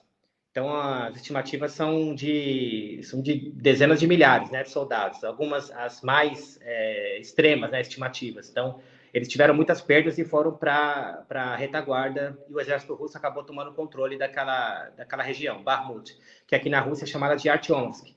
E a segunda tese dela, dessa professora, é de que Putin teria encenado essa situação, feito um jogo é, tão complexo e intrincado com vários atores para ganhar popularidade. Na verdade, não, não, existia a menor necessidade disso. É, eu acho essa versão bastante conturbada, porque, na minha visão, aqui dentro do país, o, o Putin teve a sua imagem relativamente arranhada, mas não abalada. Então, é uma diferença, né? Eu acho que arranhou um pouco, a, a imagem do, do Estado, né, de, de, de, como o Estado se protegeu desse tipo de situação, é, mas isso não abala o Vladimir Putin ou não abalou o governo, até porque nada aconteceu, né? não aconteceu, fora o susto, não aconteceu nada de efetivo, de concreto. Então, a, a versão de que ele poderia ter encenado para ganhar popularidade, para mim, para mim, ela está descartada, até porque ele teve que ele teve que vir a público duas vezes para ele teve que se expor duas vezes, fazer um discurso em que a gente percebe que ele está um pouco, ele está bastante incomodado, né, fazendo aquele discurso, né, e e isso colocou, na verdade, ele numa situação de grande tensão. Então, na minha, na minha visão particular, não havia necessidade dele fazer isso. Então, eu, não, eu não vou chamar de masquiróvica, porque para mim falta consistência para poder, enfim. Não, perfeito. A gente percebeu no pronunciamento do Putin que ele estava tenso mesmo, né? Foi, pareceu uma surpresa de fato. Se foi, se for uma encenação, o é. Putin está de parabéns. Então, Mas ele precisa do Oscar, né? É, é, é digno de Oscar.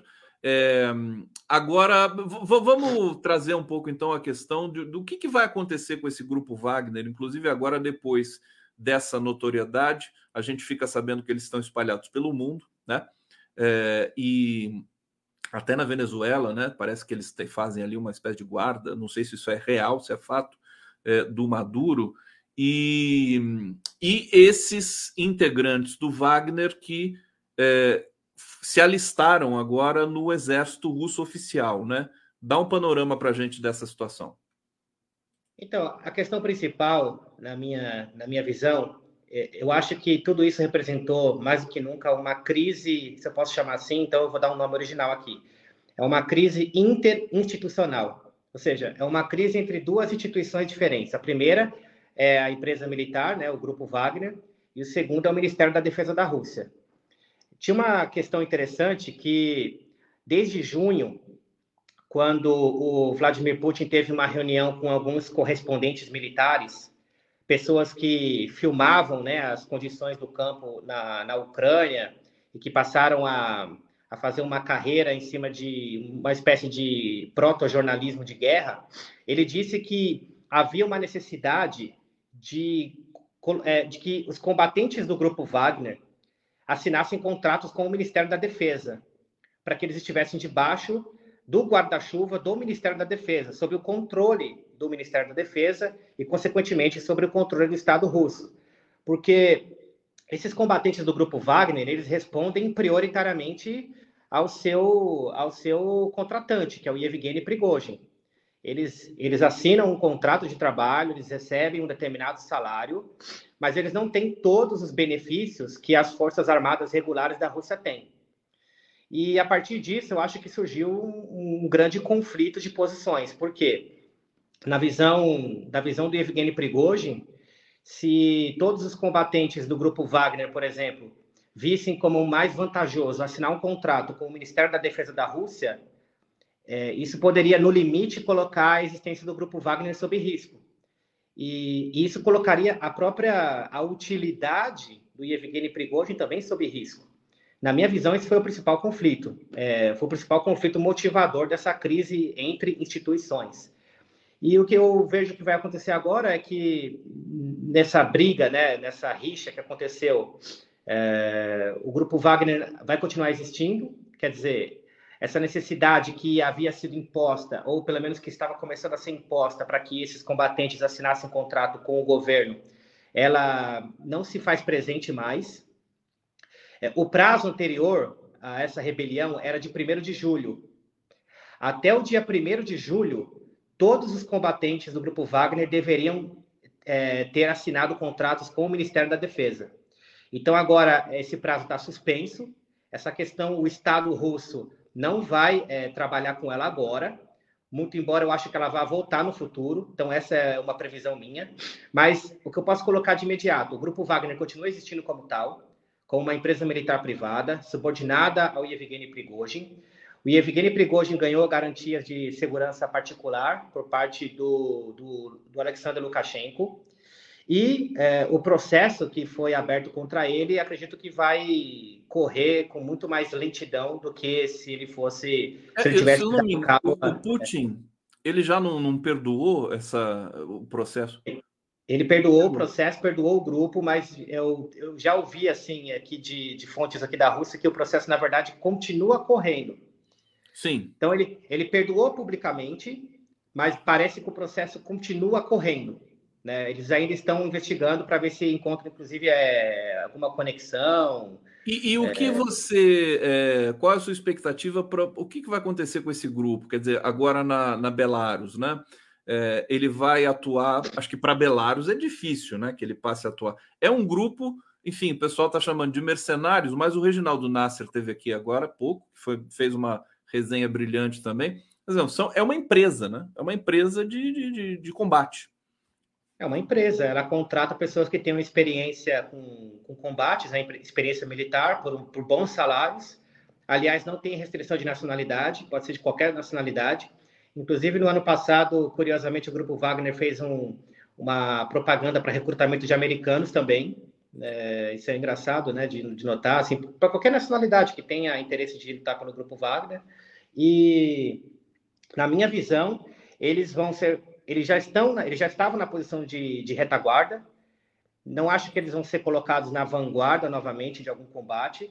E vai haver uma maior observação, uma maior supervisão, claro, em cima desses combatentes por parte do Estado, porque, querendo ou não, a, a Rússia acabou tomando um determinado susto com essa rebelião. Então, é natural esperar que eles vão passar por uma vigilância mais próxima, na sua atuação, né, tanto na, tanto na Ucrânia como em outras regiões do globo também.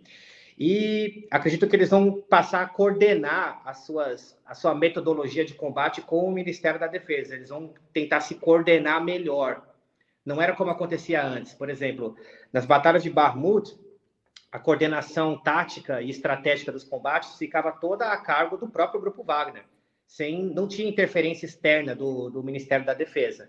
Então, agora eu acho que o Ministério da Defesa vai tentar, pelo menos, coordenar, junto com o Grupo Wagner, qual que vai ser o... como que eles vão realizar as próximas atividades no território ucraniano. Então, na minha visão, maior coordenação entre as duas instituições que entraram em crise e uh, maior supervisão dos combatentes por conta de tudo que aconteceu. É, afinal de contas, abalou um pouco a confiança né, do Estado em relação a eles.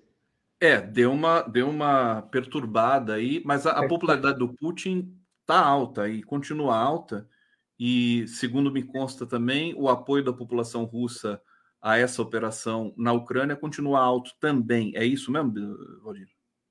Continua da, continua da mesma forma que estava, quer dizer, continua alto, como a gente verificou. É, a população não é um apoio, como eu disse já em algumas oportunidades, não é um apoio entusiasmado, não é um apoio ativo, né? não é, um, por exemplo, como nós, latino-americanos, apoiamos, por exemplo, nossos governantes ou os, os, nossos partidos, né? Não é com esse mesmo entusiasmo que nós temos, é um apoio mais é, é um apoio mais pacífico, né, do que está acontecendo. Eles entendem, pelo menos eles entenderam a necessidade que a Rússia teve de, de lançar essas operações. A maior parte da população russa, claro que tem gente contrária. Não vou dizer que não existe gente contrária é, às operações na Ucrânia. A, a, a Rússia tem iniciado a guerra, isso eu não posso dizer. Mas a minha visão a situação agora se mantém relativamente estável, tanto para o Putin, principalmente, na verdade, para o Putin, e também para as outras forças que estiveram envolvidas nessa crise. Né? O Ministério da Defesa da Rússia, é, outras forças também políticas, né? a Duma, e, enfim. Vamos, vamos seguir aqui. Deixa eu, deixa eu. Eh, eu coloquei na legenda aqui a formação e, e o currículo do Valdir da Silva Bezerra, mas eu faço questão de falar para vocês. É, Valdir, Valdir da Silva Bezerra é mestre em Relações Internacionais pela Universidade Estatal de São Petersburgo, membro do Núcleo de Pesquisas em Relações Internacionais sobre Ásia da Universidade de São Paulo, o NUPRI Ásia, pesquisador do Grupo de Estudos sobre os BRICS da Faculdade de Direito da USP, que é o GBRICS USP, colaborador de estudos sobre a Rússia, o PRORUS, da Universidade Federal de Santa Catarina, colunista da Sputnik, colunista oficial da Sputnik Brasil, é, vem atuando em paralelo como comentarista político, convidado para os canais Jovem Pan, Band News, Record News, é, e opiniões também publicadas em, na Folha de São Paulo, Valor Econômico, Antagonista, Cruzoel, Jornal GGN, é, que escreve como colunista convidado. Você está tá bem eclético aqui, viu, Aldir? É, isso demonstra sua competência, quer dizer, você é convidado até pelos sites que estão alinhados mais à direita aqui no Brasil. É. Tem muita participação, eles têm uma visão bastante estereotipada da Rússia, né? E eu acho que, na verdade, eu sou útil porque eu sou. No momento em que dá uma, uma pequena. É interrompido aqui no sinal do Bezerra, daqui a pouco ele deve voltar. Enquanto ele vai se restabelecendo, deixa eu é, assumir aqui. Opa, você voltou. Deu, deu uma pequena interrompida. É, então, é, eu acabo sendo útil né, para essas plataformas que enxergam a Rússia tão negativamente, por ser um dos poucos é, especialistas brasileiros aqui no país e que, e que, estudou, na verdade, relações internacionais por aqui. Então... Voltou? Voltou. Ah, voltou, ótimo. É, são os poucos brasileiros aqui na Rússia, né? São apenas mil brasileiros aqui. Então, acabo sendo útil para essas plataformas também, que muitas delas acabam vendo a Rússia de uma forma muito estereotipada, muito negativa. Então, eu tento trazer uma visão diferente sobre o país e sobre essa política externa. Você, você chancela o termo russofobia, porque eh, alguns especialistas eh, não, não gostam do termo. Mas eu acho que se aplica, por exemplo, né, pelo, pelo preconceito que é propagado, propagandeado pelas agências internacionais ocidentais. O que, que você diria sobre isso?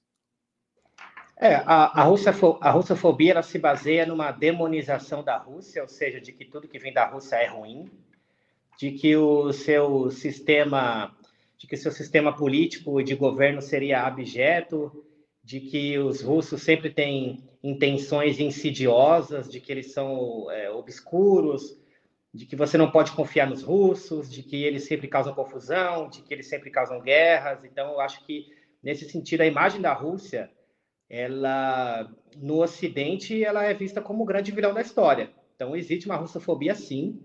E essa russofobia, Conde, ela é muito ajudada por conta de Hollywood. Muita gente não, não observa isso, mas é, os Estados os Unidos têm a maior. Os atuais são de máfias russas, né? Não, então, o, o, os Estados Unidos têm nas mãos a maior máquina de propaganda da história da humanidade, que é justamente Hollywood. E as séries também americanas, elas sempre colocam o russo como vilão. Quer dizer, se, é, são inúmeras as séries que colocam os russos como vilão, filmes. Então, é, então nessa questão acabaram, é, acabaram ganhando as mentes do mundo, o imaginário do mundo sobre os Agora, e pensar, Valdir, que em 2018, na Copa do Mundo da Rússia, o mundo se derramava de amores pela Rússia, né? Exato. É. É? Existe a Rússia imaginada e a Rússia real. Quando eles vieram para a Copa do Mundo aqui em 2018, eles encontraram a Rússia real. Então, por isso que eles se surpreenderam. Só houve surpresa porque eles se depararam com algo que eles não esperavam que era um russo hospitaleiro, que era um russo gentil, que eram cidades russas organizadas, que era uma população que sorria também, que acolhia. Então, isso é uma coisa que não se fala muito no Ocidente, né? Sempre a imagem do russo é a imagem do, de uma pessoa ruim e tudo mais, e aí teve a surpresa. eu sou fã da literatura russa, da arte russa, né? Pintura, música russa, música clássica. É, o Dostoiévski é o meu escritor favorito e é, muitos muitos comentaristas de Dostoiévski, inclusive, comentam que é, o russo e o brasileiro têm muitas semelhanças, né? Uma certa identidade fraturada, né? Um país tão grande é, co composto por várias etnias. O Brasil é um pouco isso também, claro que numa, num patamar diferente. E eu vejo muito isso, quer dizer, eu me identifico quando eu leio um autor como Dostoiévski, o próprio Tolstói, é, o Gogol, né? Você também deve ser é, é, contumaz leitor desses autores russos. Inclusive, depois a gente precisa falar sobre a literatura russa contemporânea. O cinema russo contemporâneo é fantástico. Existem até é, é, tags né, do, do cinema russo na, no, nos aplicativos por aí. Antes de seguir em frente, nós ainda temos aqui 10 minutos para a gente comentar sobre Rússia e tudo mais. O pessoal está adorando você aqui, viu? Tá todo Obrigado. mundo convida mais e não sei o quê. Agradeço o Carlos Alberto Veloso Lopes está falando, desde Roma Antiga, passando pela Idade Média, sempre houve exércitos mercenários. Se são formalizados em empresas ou não, pouco importa, trabalham para quem paga e para quem paga mais, né, Veloso? Conde, convide o Valdir Bezerra mais vezes, por favor realmente o pessoal curtiu muito, não é para menos, porque o Valdir é um grande é, pesquisador e tem aqui realmente uma capacidade de traduzir né, essa realidade. Eu quero colocar na tela o livro. E agora que... com uma boa conexão, né, Conde? Agora com uma boa uma conexão. boa conexão também é outra, é outra coisa, né, Valdir? Ajuda, né? o livro do que o Valdir acabou de publicar. Deixa eu tirar o banner aqui, até para vocês poderem ver. Um elo com o passado, a Rússia de Putin, o espaço pós-soviético, Valdir da Silva Bezerra. É, aqui, a editora é Apis, é isso? Isso, a, a editora é Apres de Curitiba. Apres de Curitiba. É, é, um livro de fôlego, né? Pesquisa do, do Valdir Bezerra. Eu vou querer que você fale um pouco desse livro, inclusive eu coloquei aqui no bate-papo, Valdir, é, para as pessoas que quiserem adquirir o livro. Deixa eu só localizar aqui. É, coloquei o link. Deixa eu colocar na tela para vocês acompanharem. Importante a gente divulgar também esse trabalho, porque é o um trabalho de excelência que pode, inclusive, ajudar é, as pessoas. Olha aqui o link, né? cobo.com, BRPT, um elo com o passado, a Rússia de Putin, um espaço pós-soviético. É, esse livro, mais do que nunca, importante para o momento, né? Você fala do, do Grupo Wagner nesse livro? Não cheguei a falar do Grupo Wagner, porque esse livro ele vai até o início da guerra. Eu vou, eu vou deixar para falar da Quando guerra. foi criado, né, o Grupo Wagner? É, eu vou deixar para falar da guerra numa segunda edição, talvez ali com um capítulo adicional ali ao final. E esse livro, na verdade, é um, um trabalho de praticamente seis anos que eu venho desenvolvendo sobre a Rússia. São todas as minhas pesquisas nos mais diversos temas relacionados à política doméstica e externa do país. E eu já tenho, na verdade, um apreço pela Rússia desde 2015, até antes de vir para cá, por conta da literatura russa, de fato, dos escritores russos que eu tive contato naquele, naquele momento do tempo, e isso acabou me, me fazendo apaixonar pelo país, mesmo sem ter vindo para cá. E quando eu vim para cá, essa paixão acabou se confirmando. E eu acho que esse livro ele tem algumas diferenças, né? Porque eu falo de eu falo de uma ampla gama de assuntos da política doméstica da Rússia, da política externa, mas eu não uso somente a linguagem acadêmica, como é típico, por exemplo, quando você encontra trabalhos sobre a Rússia em jornais científicos ou, enfim, trabalhos de, de conclusão de curso, trabalhos de mestrado, você tem aquela formalidade exagerada, né, requerida pela BNT e pelos padrões nossos de pesquisa. Então, nesse livro eu tomo algumas liberdades, porque nele eu também coloco alguns relatos pessoais, relatos de conversas com locais, relatos das minhas observações, dos meus sentimentos tendo morado aqui, do que eu observei, é, das pessoas, do lugar, de como, de como é o modo de viver aqui na Rússia. Então, eu acho que isso é, acaba sendo bastante interessante, né? Numa live que a gente fez anteriormente, você acaba, acabou chamando a atenção para essa polifonia. É, pode ser que para algumas pessoas vá ser um tanto estranho, né? Você pegar um livro que tem uma pretensão, né, de estudar a Rússia de uma forma acadêmica, mas ao mesmo tempo também coloca uma linguagem mais informal, mais intimista, mas eu achei isso de, de muita valia, porque isso acaba colocando a minha, a minha própria impressão nesse livro. E, e também a variedade de temas. Eu acho que é um dos livros que trata do maior número de temas possível sobre a Rússia, quer dizer, no âmbito doméstico, eu falo dos anos 90, né, da crise dos anos 90, a chegada de Vladimir Putin ao poder, o que isso representou para a Rússia, que mudanças isso trouxe. Eu falo da questão é, de bonança e dependência, como a Rússia acabou é, tendo crescimento econômico significativo nos anos 2000 e como esse crescimento na base né, também de exportação de commodities acabou se tornando uma armadilha depois, o, como a Rússia entende o conceito de democracia, é uma coisa que pouca gente conhece, né? Como que ela vê a, a, a, democracia interna, porque tem muita gente que julga a democracia na Rússia de fora.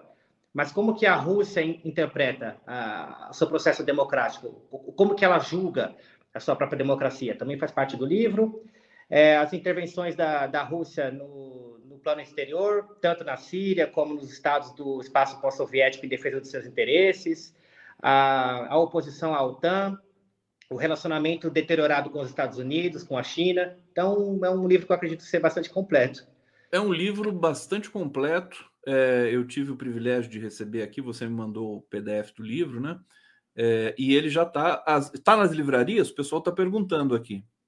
Ele está disponível nas principais plataformas de venda de livros online, quer dizer, Amazon, Livraria Cultura, Kobo, Rakuten e outras é, também de Portugal, se eu não me engano. E eu acho que se comprado no site da, editor, da editora Apres, ele já pode ser enviado no formato físico para as pessoas. Quem gosta de ler o livro físico, como é o meu caso, por exemplo, eu gosto de ler o livro Sim. físico, eles podem ser adquiridos na editora Apres. Você não vai vir lançar esse livro no Brasil, não, em algum momento?